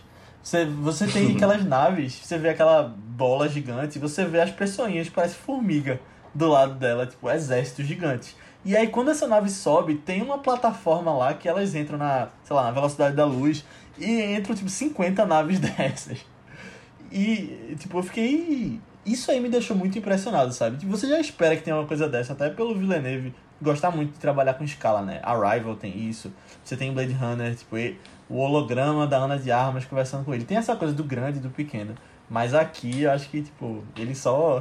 Ele aumentou o zoom no máximo que ele podia. Sim, fica essa sensação de fato, né? As- Aquelas, aqueles canais que você está falando gigantescos são os paquetes da Guilda Espacial, né? Que ele, o Denis ele se, se usou de uma interpretação que existe num livro, se não me engano, em 2006, 2007, chamado A Ciência de Duna, que fala, né, que os paquetes da Guilda eles não saem do lugar, eles têm um, um mecanismo né, do que a gente tem hoje, né, de é, concepção teórica de buracos de minhoca, né, que dobram o espaço-tempo e criam portais para para naves alcançarem grandes distâncias interestelares, né? E aí a gente vê até o funcionamento desse buraco de minhoca em forma de nave quando as BNG7 vêm visitar os atrizes, né? Você vê ao fundo o planeta delas azulado e elas passando pelo paquete para chegar em Caladan, que é do outro lado do, da galáxia, né? Eu achei assim de uma é, Caramba, não tinha percebido isso. Vou ter que ver de novo pra. É, é. é e, e, isso, isso é. eu acho, eu acho ah, visualmente isso, isso deixa um impacto tão bom assim no filme. De, do- da escala, sabe? Eu, e eu, eu fiquei tentando lembrar, eu acho que nem Star Wars é, me deixou tão, tão impactado assim com, com a grandiosidade. Minha gente, a gente tá falando de guerras entre planetas. Imagina, tipo, aqui, vamos lá, o planeta da gente tem 7 bilhões de pessoas. Tipo, é uma guerra com uma quantidade de pessoas desse nível, assim, tá ligado? Tipo, eu, eu, eu fico imaginando isso, é guerra de planetas, pô. Então não tem como você colocar é, mil gatos pingados de gente, né? E você tá dizendo que tá fazendo uma guerra, né? Isso aí é um protesto que tem num qualquer cidade que tem aqui, tá ligado? É, isso, isso eu, acho, eu achei muito legal, velho, de verdade. Tipo, eu fiquei, eu fiquei assim, eu ficava... Caramba, a galera descendo da nave, ficava assim, meu Deus, deve cansar andar nessa nave. Porque é muito grande. Tipo, é o exercício do dia que você faz, né? Só de, de sair do, do, da nave. Tipo, eu fiquei pensando, caramba, imagina onde você tá num espaço que você deve descansar, deitar pra chegar na saída, tá ligado? É todo um esquema, assim, uma estrutura imensa que deve existir nessas naves, porque são coisas imensas. E isso eu, é eu muito fiquei massa. pensando também, as naves não são de metal, né? Não é, não é um avião, elas são de pedra. Eu fiquei pensando, tipo. Não, alguns têm de metal, mas eu fiquei pensando no peso que é. E ele coloca no filme. Parece ser uma coisa pesada de você pilotar, sabe? Ali. Não os tópteros que eles usam dentro do planeta, mas as interestelares mesmo. A textura, né? Parece que é de pedra, né? É, parece ser uma construção. Parece mais uma construção do que um avião, por exemplo. Uhum. E eu acho que faz sentido. Quando você tá levando um planeta inteiro para outro. Ixi, nem deixa eu começar a falar sobre os pilotos da guilda aqui, porque senão vai longe. É outro nível de ficção científica do Frank Não, Herbert. e eles estão no filme, né? Assim, eh, não, não vamos Eles entrar muito em estão. detalhes, mas tem um É, pessoal até com os porque, o filme, capacetes é, ali. até porque o filme também não entra muito em detalhe, né? Eles estão, os, os pilotos da guilda que aparecem Olha. nesse filme, eles estão em estágio de transformação. É, eles não estão no tanque ainda, né? Como o do filme É. antigo. Eu, eu acho que foi sensato colocar uma coisa assim, sabe? Porque eu acho que ia ser muito estranho pra uma pessoa que não conhece os livros, não sabe. Tipo, ia ter que explicar demais, eu acho. Eu É, acho que e não assim, precisava. Eu, eu acho que é legal você dar a sensação pro público de que você não. Tipo, tem mais coisa pra, pra você ver, sabe? Tem Aham. muito mais aí, tipo. É, é, o, o universo é muito grande. Se você ficar explicando tudinho, acho que perde até a- a- o sentido. É, É, é, aquela. E, e assim, você perde também o, o, o- acho que esse impacto, assim, de olha, a gente tá falando de uma história complexa, tem muita coisa pra você conhecer. Né? Se você ficar dando detalhe pra cada um, cada momento ali. Ô, Matheus, eu tava vendo, estudando né, no YouTube umas coisas sobre é, world building em roteiro, tipo, você criar mundos. E uma mulher que tava dando um. tava fazendo vídeo, né?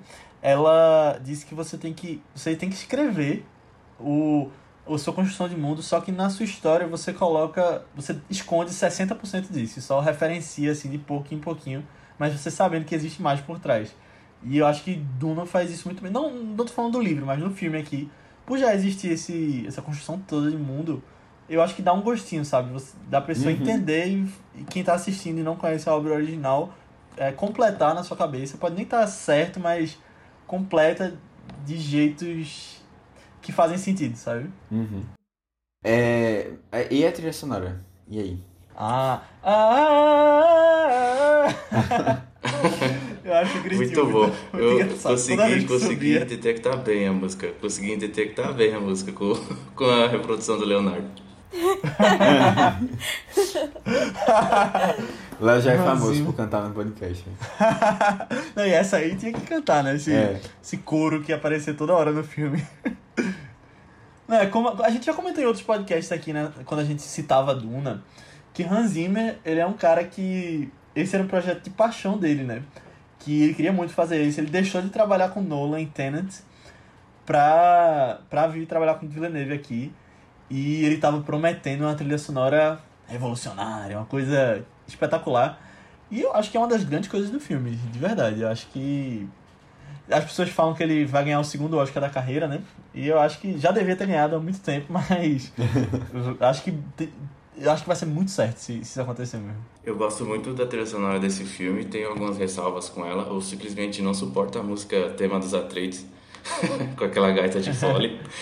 Mas de resto, geral, acho que a trilha funciona muito bem. Eu acho que a, Eu gosto da gaita de fole. Tem aquele impacto, tem aquele impacto, né, de, de filme Uhum. épico. E a gaita de folha é porque o próprio Denis já falou que ele, a concepção dele da família Atreides, ele vê muito a família Atreides como um, uma- um espelho da cultura celta, ele consegue enxergar a cultura celta ali no, nos Atreides, por isso que ele utiliza a gaita de fole. E aí, só que culturalmente falando, as referências que o Frank Herbert usa para criar os Atreides, o Pascoal gosta muito de falar disso, inclusive, é muito da mitologia antiga grega. O, Atreides vem de Atreus, que remete aos antigos reis Menelau e Agamenon da época homérica. É, Caladan também é de um termo de origem do grego antigo. Então, é no, concepção de liberdade poética ali do Denis, puxando mais para o europeu medieval celta, para trazer a gaita de fole. E é, é uma música legal e tal, mas é, eu não, não achei que combinou muito não com os Atreides. De resto, a música funciona muito bem. Eu acho que ele usa temas muito interessantes que puxam para uma música árabe ali, o que faz total sentido, porque muito da concepção dos Fremen vem da cultura árabe, né, do contexto Fremen. E ele também coloca uma, um, um som de percussão muito interessante que remete muito a tribos africanas, que é outra fonte de inspiração gigantesca para a criação dos Fremen, que o Frank Herbert se utilizou, né? E, e aí o Hans Zimmer coloca, faz esse mix para criar a trilha sonora desse filme. E eu gostei muito do resultado final. Não sei se vai ser indicado ao Oscar, mas tem grandes chances de ser sim, porque ficou uma trilha sonora muito boa. Eu não sei se eu chamaria de revolucionário ou melhor da carreira do Hans Zimmer, mas eu achei bem legal também. Tipo, essa do, a, do É. Gri- a música do Gritinho era que a gente já, já escutava, né? Normalmente, assim, em alguma coisa na internet e tal. Eu acho que ela ainda funcionou muito bem no, no filme, sabe? Nos momentos que tocava. É, tem, o- tem até um momento que, que eu adoro, que eu acho que é uma combinação de, de tudo isso que vocês falaram aí no- nos últimos minutos também, da trilha sonora, com a grandiosidade do negócio também, que é a cena da, lá da lagarta, sabe? Que o, verme vai e, e abocanha aí também. Tipo, já era uma das minhas cenas favoritas no livro, mas é, foi a cena, assim, que vem no cinema, me arrepiou, e eu achei uma das melhores, se não a melhor disparada mesmo, do, do filme, sabe? Porque eu acho que ela pega tão bem todo esse, esse conjunto grandioso do audiovisual do filme mesmo. Uhum. É, tu falou que não é, tipo, essa revolução toda na carreira de Hans Zimmer. Eu concordo em parte. Eu acho que é bem diferente do resto das trilhas dele. Mas me lembrou até em alguns momentos a trilha do Rei Leão. Aquele final apoteótico do Rei Leão, meio música africana crescendo. Realmente lembro. lembro. E aí lembra um pouco, até pelas referências que ele puxa, né? E, e foi justamente no Rei Leão que ele ganhou o Oscar dele. Mas o Hans Zimmer, ele vive, tipo, ele, claro, é um, um grande compositor, mas eu vejo muito isso de ref- ele usando músicas parecidas com outras dentro da carreira. Sobre a gaita de folha ainda, eu achei impressionante que as gaitas de folha sobreviveram por 30 mil anos, né? E estão lá ainda, Pois é, é, cara. sendo usadas. Ai, ai. Mas só outro comentário sobre a trilha é que eu vi já, não lembro se foi em entrevistas ou foi alguma manchete, alguma coisa no Twitter falando que Hans Zimmer não tinha usado nada de referência da trilha do de 84. Mas eu até acho que em alguns momentos é parecido com guitarras e tal, principalmente quando eles estão ali nas cenas de ação, nas coisas dos tópteros, aquela cena do que eles estão indo resgatar o pessoal na lagarta, que vai ser atacada pelo pelo pelo verme. E aí eu acho que tem algumas coisas que são parecidas, de guitarra e tal, referenciando o Toto. Mas eu não sei se foi intencional ou foi, tipo, ah, vou usar uma guitarra aqui mais por fazer sentido nesse filme. Ele puxou muito uma questão, é, uma base muito de metal para poder criar o ambiente vilanesco dos Harkonnen. Então esse é o ponto, né? É. Não é nenhuma referência à trilha sonora antiga, mas é uma, uma liberdade é, artística sonora para poder dar o tom de quem são os caras, quem são esses vilões, quem são os Harkonnen, né? Então o uso da, o uso da guitarra nesse sentido foi bem inteligente por parte do Hans Zimmer. Não, e eu tinha até visto antes do filme lançar comentários sobre ah, Hans Zimmer teve que criar novos instrumentos para fazer os temas dos Harkonnen. E sei lá, não sei o que é que tinha de novo instrumento ali, mas eu senti uma coisa meio alienígena, meio estranha na cena que ele apresenta os Sardaukar, quando eles estão no planeta do, do Império e do Imperador, né, no caso. E tem uma coisa muito que dá medo até, quando você ouve, você vê aquele cara lá em cima meio que regendo e eles pintando a cara dos soldados. É ele que fala Aí a frase inicial pesado. do filme, tá? Ah, é ele, é esse cara. É, é naquele idioma Ah, que ele tá aí. falando ali. Hum, impressionante, isso aí eu não peguei. O visual do Sardaukar ficou muito bom, porque assim, você, o, o Sardaukar, eles vão inspirar toda uma leva de soldados sanguinários que permeiam a cultura pop até hoje, né? Então você tem os Stormtroopers, você tem os Imaculados de Game of Thrones, é, então é você aquela aquela lógica do soldado imperial que deve ser temido e que se chegar perto eles vão acabar com você. E tem aquela hora de lavagem cerebral misturado com fanatismo e exposição severa, treinamento físico, então tá tudo ali naqueles caras. E foi muito inteligente é, colocar como o, os Atreides eles possuem uma técnica militar gigantesca porque são treinados por Gurney Halleck e Duncan Idaho que são duas lendas vivas. E os Harkonnen são mais brutos, eles não têm a técnica. E aí você tem a técnica dos Atreides mais o, o adendo do fanatismo, do, do, da, da aura incansável. Isso forma o Sardaukar, então. Atreides são superiores a Harkonnen em batalha, Sar- Sardaukar são superiores a Atreides em batalha. E aí tem uma, leve preparação para o que vai vir adiante, que é os Fremen comendo Sardaukar no café da manhã. Muito bons. Se escondendo na areia, né? Exatamente. Isso que tu falou, eu achei muito legal o jeito que mostra os- Atreides lutando, quase de um jeito romano, né? Aquela coisa da estratégia, de cada um Esparta, estar no né? seu lugar, ir pra trás e depois ir pra frente. Eu achei muito bem feito isso. Sim, sim, muito bom.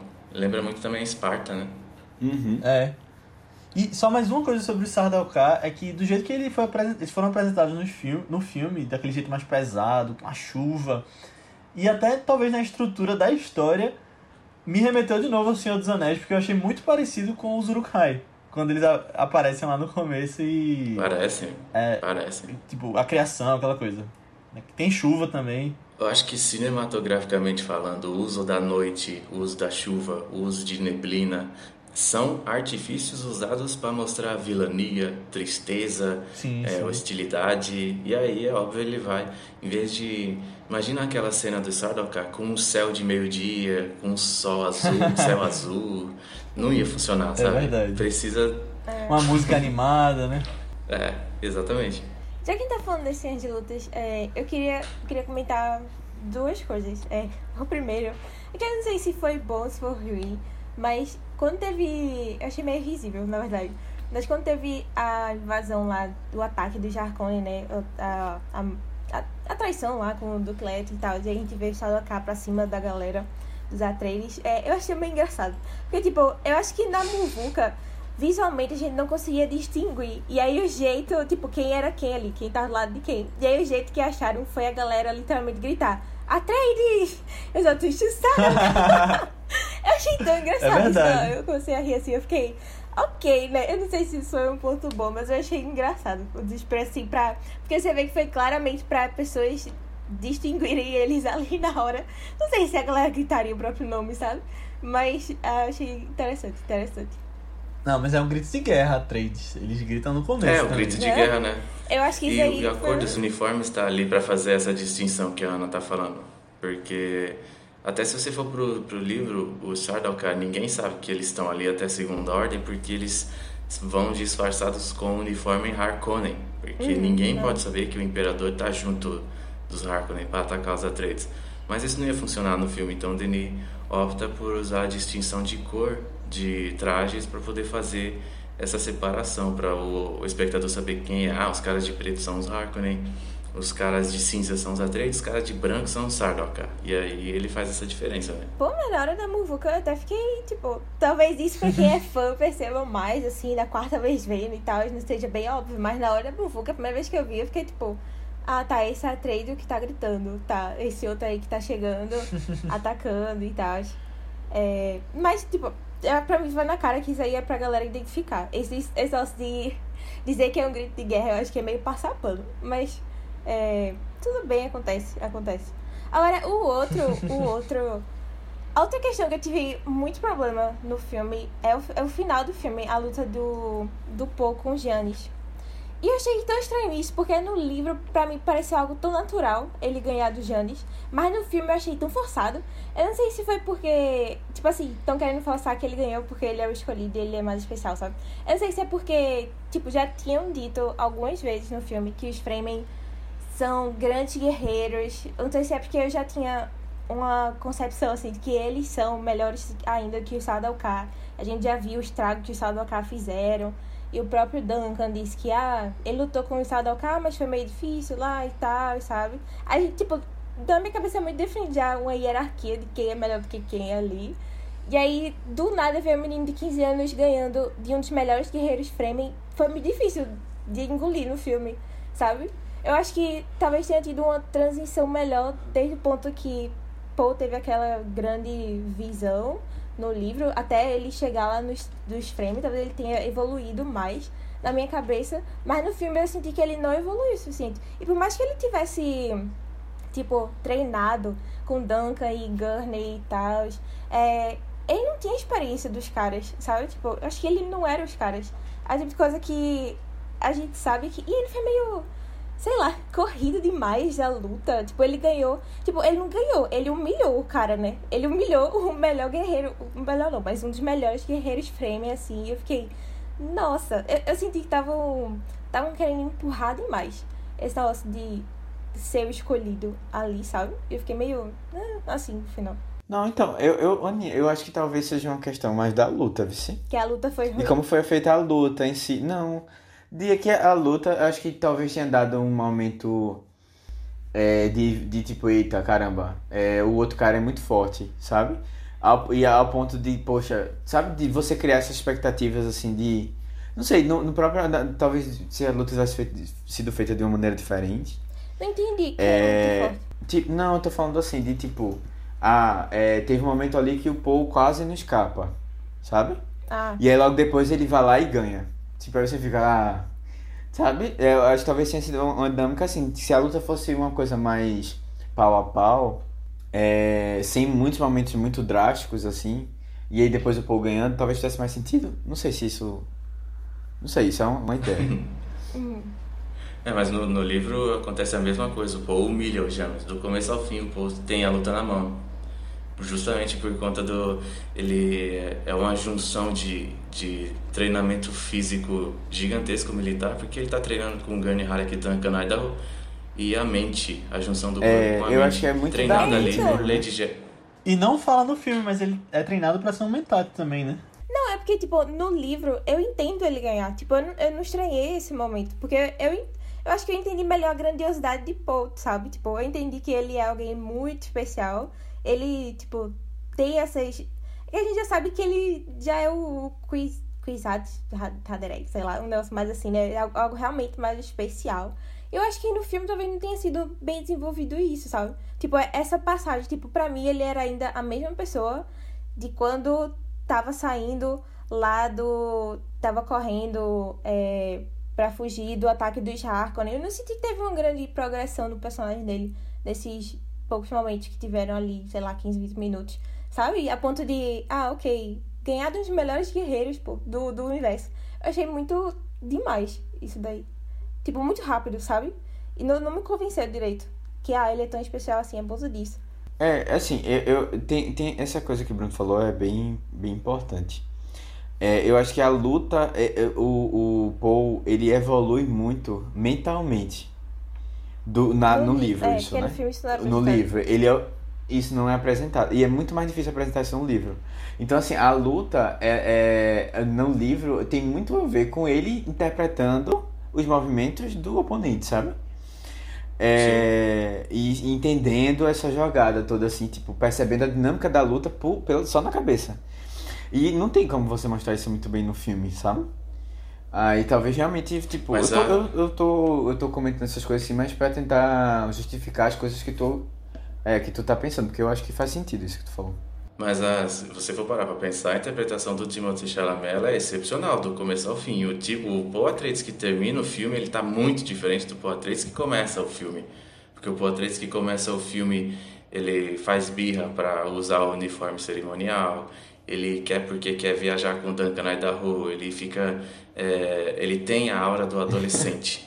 E quando ele chega em, e quando É. ele chega em Arrakis, quando ele chega em Arrakis, que as coisas começam a acontecer, a dor da perda do Duque Leto, é, o- a mente dele despertando para as habilidades visões, que ele né? foi desde o começo ensinado, as visões. Então, o Paul, ele começa a passar por um, uma, ele passa por um momento de transição e o Timothée Chalamet entrega isso de uma maneira inacreditável durante o filme inteiro. E quando ele chega depois no final que ele vence o James, que inclusive é uma das cenas mais marcantes do filme, porque você não vê ali um engrandecimento de uma jornada do herói ali.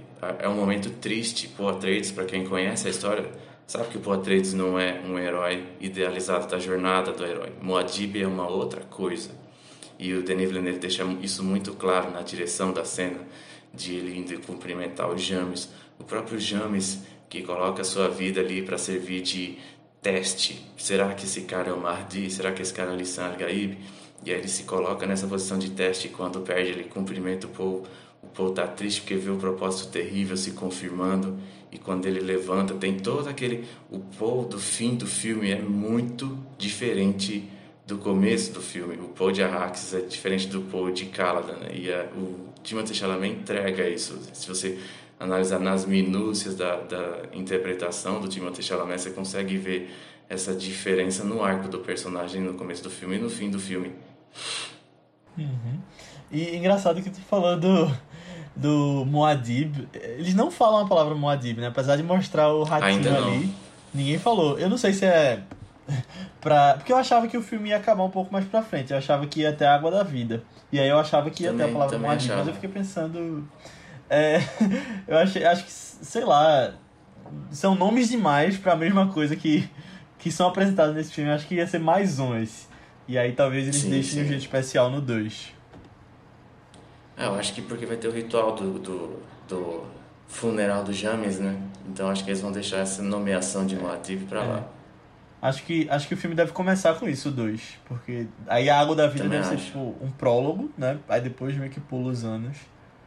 Talvez. Na verdade, se eu pudesse apostar, eu acho que o segundo filme começa com a apresentação do Fade Rauta, o sobrinho do Barão. Hum, faz sentido. Porque, porque ele é o antagonista do filme.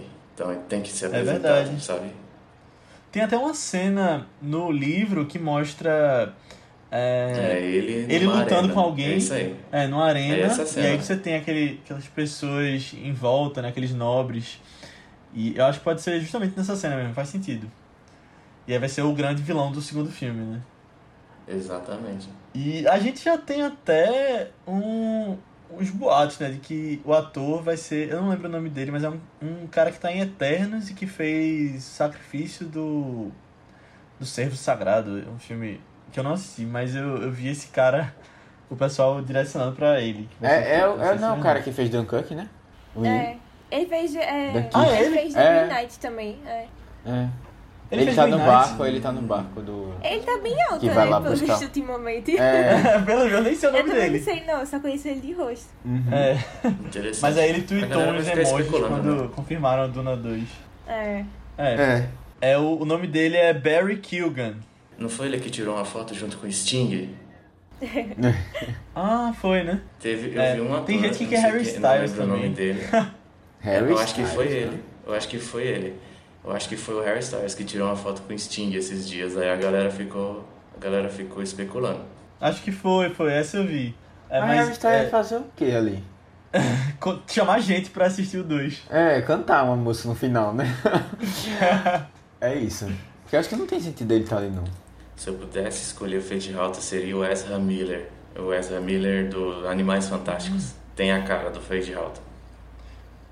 É, mas esse cara do. Esse que a gente comentou, o Barry Kilgan, ele. Eu acho que ele lembra muito o Ezra Miller. Até confundi com ele quando, quando mandaram. Quando falaram primeiramente, assim, que eu vi a primeira É foto. sério? Eu acho. O olho meio. É, eu acho Eu que acho que o Ezra Miller é tão magrinho, eu acho que. Não sei. É. Acho que lembra um pouquinho. Só os olhos. Eu pensei, eu pensei mais no, naquele. No, no que faz Mad Max é o O Nicholas Ah. Hoult. Nicholas Hoult, é. Acho que combinaria um pouco com ele também. Não sei. Ele, Acho cara. que ele é muito. Ele é mais velho já. Acho que tem que ser É, alguém mais talvez tenha que ser mais novo, né? É. É, é Mas a amiga tá com uns 30 anos, viu? É. É mais ou menos na idade de Timothy, né? O, tipo, Uhum. Paul e Fate tem mais É ou menos idade, né? Uhum. É porque eles iam se casar, né? Hã? Se ele tivesse nascido. Se ele fosse uma mulher. Ah, se é, ele fosse uma mulher. é, eu quero saber se vai ter a cena dele de cueca, que nem o Sting. É, Não, acho que não não vai ter. não. Acho que não. É. Mas. Uma outra pessoa que deve ter no filme é o Imperador Padishah, né? Saddam, Shaddam IV. E eu queria muito que fosse Kyle MacLachlan, que foi o Paul no, na primeira versão do filme. Eu acho que ia ser perfeito. Eu acho que isso foi fico- a a galera tá- mesmo. A galera tá uma- pedindo É. o Mads Mikkelsen. Caramba. Ah, Mads, Ai, é, mas Mads tá, tá ocupado, ele tava fazendo Harry Potter agora. Tem outras coisas pra fazer. É, eu, Que eu, é na acho, Warner, né, também. eu acho que combina ele sendo o pai de Anya Taylor-Joy. Não, eu tô falando de, É do... porque a Enya vai ser a Irulan, né? É, eu, eu, eu, não, eu acho que não vai ser ela não, porque ela, ela tá com a agenda lotada até 2050. Matheus, a Mas- agenda dela tá pior do que a da gente, que tem que fazer esses reviews e com as outras coisas. Não, eu vi uma entrevista dela dizendo que, tipo, tinha trabalho, assim, tinha, não ia ter férias durante um ano e meio, era dois anos, negócio assim. Tipo, ela já tá bem atarefada. Mas vai que Duna já tá nessa, nesses Eu planos vi, eu vi uns É, fãs, é, por, assim, gostando já, ela como a irmã mais velha de. Quer dizer, mais velha não, é tipo, a irmã de Paul, só que mais velha, já em Messias. Aí como é o terceiro, A, a Enya... é como se fosse a Alia. a, a, Aí como é o terceiro filme, talvez dê tempo, né, pra, na agenda dela. Dei tempo dela. a agenda. É. Eu acho que vai, todos os jovens de Hollywood vão estar nesse filme. Todos os jovens Não duvido. em- de alta, em alta. É. É, eu não consigo pensar em quem po- possa ser a Irulan. Tipo, além dos nomes mais óbvios. Tipo, ela ou so Saoirse Ronan. Não. Eu não sei se vão ser ela. eu Acho que, De acho que novo, puxar alguém Timothy e ela. É. É. Talvez algum, alguma atriz mais desconhecida, talvez, que a gente não esteja esperando. Alguém de série. É, talvez. É. Tem muita a série Eleven já tem idade pra isso. Não, eu acho, eu acho que não. Não, Eu achei não, acho não. também. Ah, oh, ih, acabei de pensar. Maya Hawke. Quem é essa? Que fez. É a filha de Ethan Hawke, Ah. que fez Stranger Things também. A Eleven, a Eleven tem que interpretar a Alia. Ah. Alia. Mas eu acho que a gente pode puxar um pouquinho pro Oscar, né? Falar É. da- das chances dele pra finalizar. E eu já quero puxar essa questão de Oscar, trazendo uma discussão que a gente teve em off aqui. Porque eu acho que nós quatro concordamos que esse filme vai ter boas chances no Oscar, só que não nas categorias de atuação, né? E Bruno trouxe um, uns comentários sobre isso. Que o pessoal quer ver Timothée, né? sim. Falou com vocês aí. Sim, então, eu acho que nas categorias técnicas esse filme vai estar em todas as categorias indicado. É, design de produção, é, melhor som, melhor é, fotografia, melhor trilha sonora, vai estar em tudo isso. Agora, categorias técnicas, figurino, com grandes chances de ganhar, eu apostaria que Duna vai levar no mínimo aí cinco Oscars para casa. Com relação à atuação, é, as- os quatro prêmios, né? Ator e atriz, ator coadjuvante atriz coadjuvante. Não acredito que vai rolar indicação, porque esses prêmios são diferenciados pelo seguinte motivo. É, são designados a filmes que focam muito, mas muito mesmo em personagem, narrativas que giram completamente em torno de personagens. Então a academia acaba é, agraciando mais filmes que vão nessa pegada. Então, como Duna se, como Duna se configura como um filme de construção de mundo, de mundo e com muitos personagens dividindo tempo de tela, ele acaba ficando um pouquinho mais atrás de outros filmes de drama com um apelo dramático mais focado no desenvolvimento de personagem em si e não de construção de mundo, entende? Então, nesse sentido, todo mundo ali em Duna está muito bem, mas quem conhece o Oscar, quem acompanha as premiações, as principais premiações há muito tempo, sabe muito bem que um filme assim acaba ficando para trás nessas premiações. É só lembrar de Senhor dos Anéis de novo aqui. Senhor dos Anéis não só foi indicado em várias categorias e varreu vários prêmios, mas em nenhum ano seu, da sua existência, nenhum dos três filmes levou ou foi indicado a Oscar de melhor atuação, seja coadjuvante ou a atuação Foi, principal. foi indicado o Gandalf. em um deles. Chegou a ser indicado, né? É, eu digo não Chegou, ganhou, é. né? É, não ganhou. É, eu, eu não sei, Mas vocês acham que concordo tem chance de indicar? Então, eu acho que talvez, assim, um talvez bem distante, a única que eu acho que poderia existir essa possibilidade seria a Rebecca Ferguson como a Lady Jéssica, mas eu acho que é um talvez muito distante. Eu concordo com o que o Bruno falou e até pela, pela corrida do Oscar, né? Outros tipos de filme que vem é, ganhando e aparecendo. Mas eu acho que assim, se fosse pra alguém ser indicado seria ela. E assim, ela acho que tem crescido em Hollywood de uns anos pra cá, todo mundo tá gostando dela, né? Se a gente pensar em campanha. E ela tá fazendo outras coisas nesse ano. Engraçado que, só falando dela um pouquinho, ela tá com dois filmes que são um pouquinho antagônicos esse ano, porque ela faz Duna e ela faz um filme, fez um filme que eu vi chamado Caminhos da Memória com Hugh Jackman, que é tudo de água, que a água invade o, a cidade lá. Então, acho engraçado isso. Mas eu acho que se tiver alguma chance é dela. É, eu acho que é a mais provável mesmo. Mas eu, eu gosto muito de, do Timothy. Eu, eu fiquei surpreso até. Porque eu achava que a galera tava falando um pouco. Tinha uma gente, pessoa falando não tão bem dele e tal. Eu gostei muito dele no filme. Eu acho que ele, ele soube dosar, e, tipo. É, ele tem amadurecimento, tem umas cenas que ele, ele, é, ele é bastante exigido em vários momentos, assim. E eu acho que ele nu- nunca peca, assim.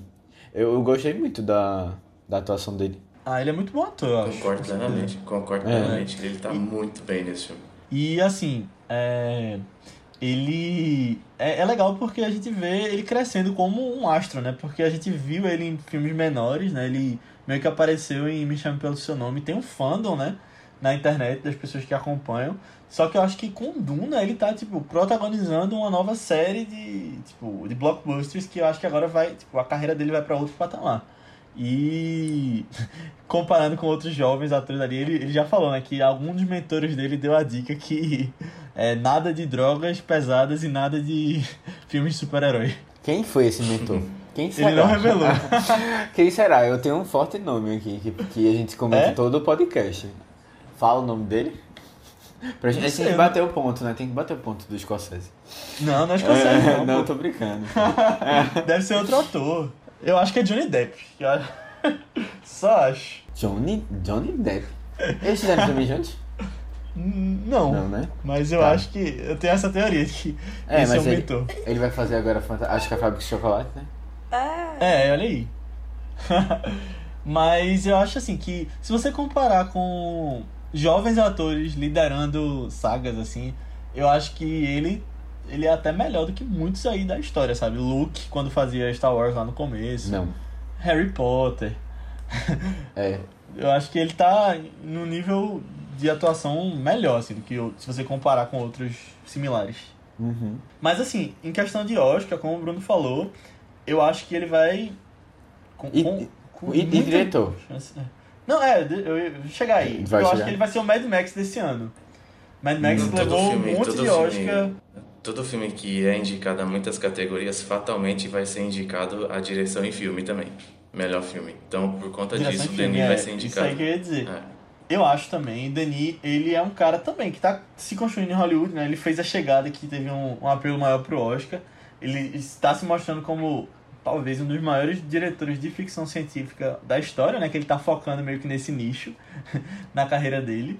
É, e eu acho muito boa chance dele concorrer em melhor diretor e talvez levar. E eu não sei, é porque eu acho forte dizer agora assim que tem boa chance de melhor filme, mas eu fico analisando meio que o que a indústria tá achando desse filme, sabe? E você vê que tá todo mundo apanhando. Chloe Zhao falou, adorou Duna. O pessoal, os diretores estão Guilherme adorando e Toro apanhando. Guilherme Del Toro, Nolan. É, você vê realmente esse apelo e é o filme que meio que tá sendo o rosto dessa volta, né, da grandiosidade do cinema. E é meio que diferente do que a gente tem se acostumado e diferente do que a pandemia trouxe, meio que um choque, né? Tanto no Oscar também, foram filmes bem menores ano passado. E aí eu penso se eles não vão olhar pra isso e tipo, pô, é, é o momento de um filme grande de estúdio voltar a ganhar Oscar, sabe? Pelo que essa indústria tá olhando. Olha aí. Eu fico pensando. É, fico Olha, pensando. é. Interessante, interessante Sei, esse ponto de vista, hein? É, eu, eu não sei, eu não sei se eu não sei se é um caminho que tem volta não, se não. Não sei. Também. É, eu eu acho não que uma pandemia pode ter balançado a cabeça dos votantes. É, eu, eu não sei, mudou um pouco a perspectiva, até porque antes mesmo da pandemia, a gente já tinha um filme que não era esse black blockbuster americano, né? Tipo, o filme grandioso, né? Americano. É, o último, eu acho que o grande o grande filme de estúdio a ganhar Oscar foi O Senhor dos Anéis, né? Assim, de É. grandiosidade, assim, blockbuster. Não, mas assim, é, assim, a academia ela tá cada vez mais me- menos previsível, né? Eu acho, Sim. assim. Parasita, é, pra, É. pra nós poderia ser uma coisa óbvia, mas assim, não era uma, co não era uma Não, coisa... de jeito nenhum, é verdade. É, e aí você tem outro filme de Cloizal que também é uma coisa bem. É, sei lá, é um, é um filme até. é- Quase até independente, né? é, quase dependente, né? Hum, Bom, não sei, eu, mas eu, eu- eu com certeza vai ser indicado. Ganhar, eu já acho outra história. Até porque, assim, a gente comentou algumas coisas aqui, eu, a gente, eu, eu pelo menos vi muitos, muito poucos filmes cotados pro Oscar. Então eu não tenho nem muita noção, assim, mas eu acho que. É, do que é que tá aí de nível. Mas, assim, é um filme que eu gostei, eu gostei bastante, mas eu tenho, eu tenho um- um- algumas ressalvas, assim, né? Importantes no filme. E aí, eu não sei, eu queria ver um filme que tivesse um filme mais completinho. Se tivesse, senão eu tô satisfeito com o Duna ganhando. Olha, e seria a primeira ficção científica a ganhar o Oscar de melhor filme, né? Assim É, como é. Anéis foi a primeira fantasia. De fantasia, exato. Mas aí eu fico pensando também, será que. Eu tô pensando assim, nos votantes, na indústria, o que estão achando Uhum. de, de Duna. Será que não vão querer, tipo, ah, vamos esperar ele concluir essa história, como foi com o Senhor dos Anéis, e aí dar o prêmio principal só no, ou no 2 ou no 3, por exemplo? Pode ser. também, Pode ser. né? É, talvez, é. Pra fechar, né? É. Mas assim, efeitos visuais, certeza pra mim hoje já que ganha. Som, design de produção. Figurino eu não sei, porque eu acho que Cruella já ganhou esse Oscar. Sério? Mas. E eu até acho. House of Gucci? Tu acha que não vai ter? Tem House of Gucci também. Acho que vai ter uma briga aí e tipo. Porque Cruella, o filme todo é isso, né? É- São os figurinos. E House of Gucci vai ser um filme sobre isso. É, Que é, Cruella tipo, não foi do ano filme passado, é não, Léo? Não, foi desse ano. Não, foi esse ano. Foi desse ano? Foi em julho. Junho ou julho. Mas assim, eu, eu tava. Pronto. Uma coisa que eu não tinha nem comentado isso, mas eu, eu tava com receio no podcast passado, eu, eu comentei sobre isso, né? Como é- e eu gostei muito do figurino. De quê? Eu acho que não tem tanta cor do figurino de Duna. Não tem tanta cor, mas ele, Ah, ele é bem. ah, ele é bem. muito bem feito, sabe?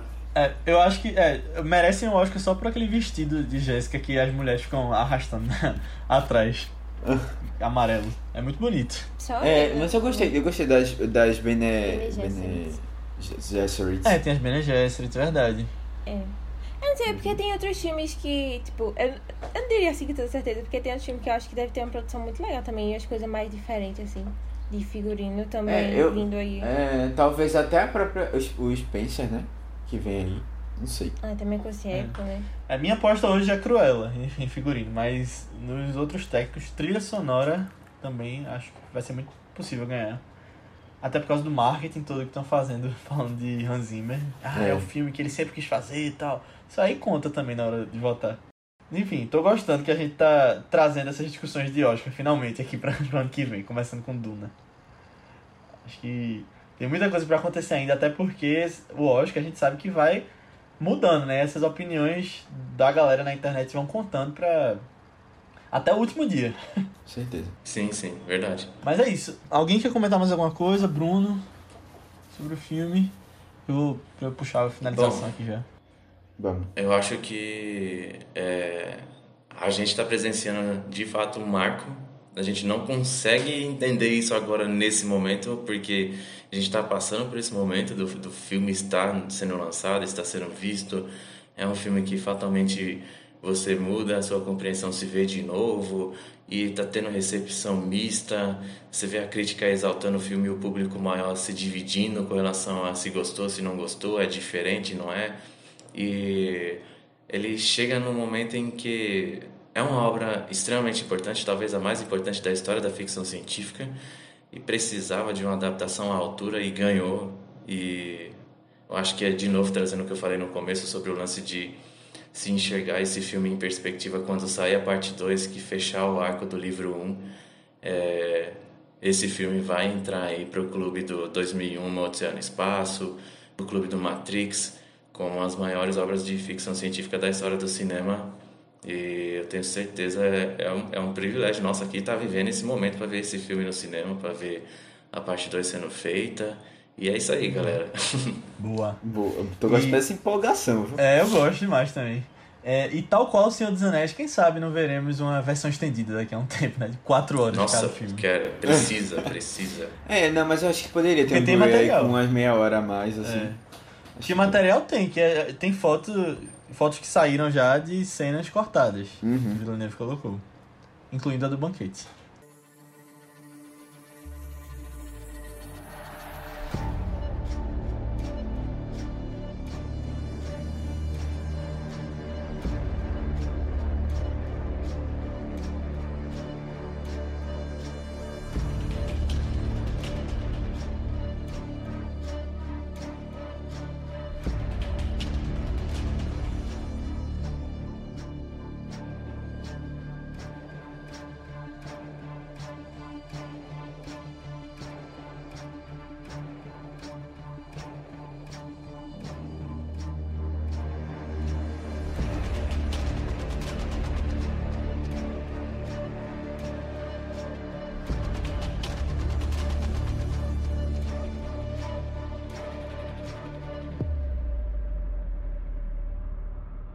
Mas é isso, pessoal. Espero que vocês tenham gostado dessa nossa discussão sobre Duna. Se você gostou, mais uma vez eu quero pedir para que você mande esse podcast para alguém que você acha que vai curtir, porque ajuda bastante a gente esse compartilhamento, fazer com que cheguem mais pessoas e que outras pessoas conheçam o Vice, que conheçam os outros filmes que a gente tem trazido aqui. E manda nem que seja para uma pessoa, porque se todo mundo mandar para uma pessoa, a gente chega pelo menos no dobro. Ou coloca nas suas redes sociais, no Twitter, nos seus stories no Instagram, naquele grupo de WhatsApp de pessoas que estão querendo ler Duna, que curtiram o filme. Então manda lá e a gente agradece bastante. Você pode vir falar com a gente com relação a comentários sobre o filme, uh, feedback sobre o episódio, sugestões de próximos filmes lá no nosso grupo do Telegram.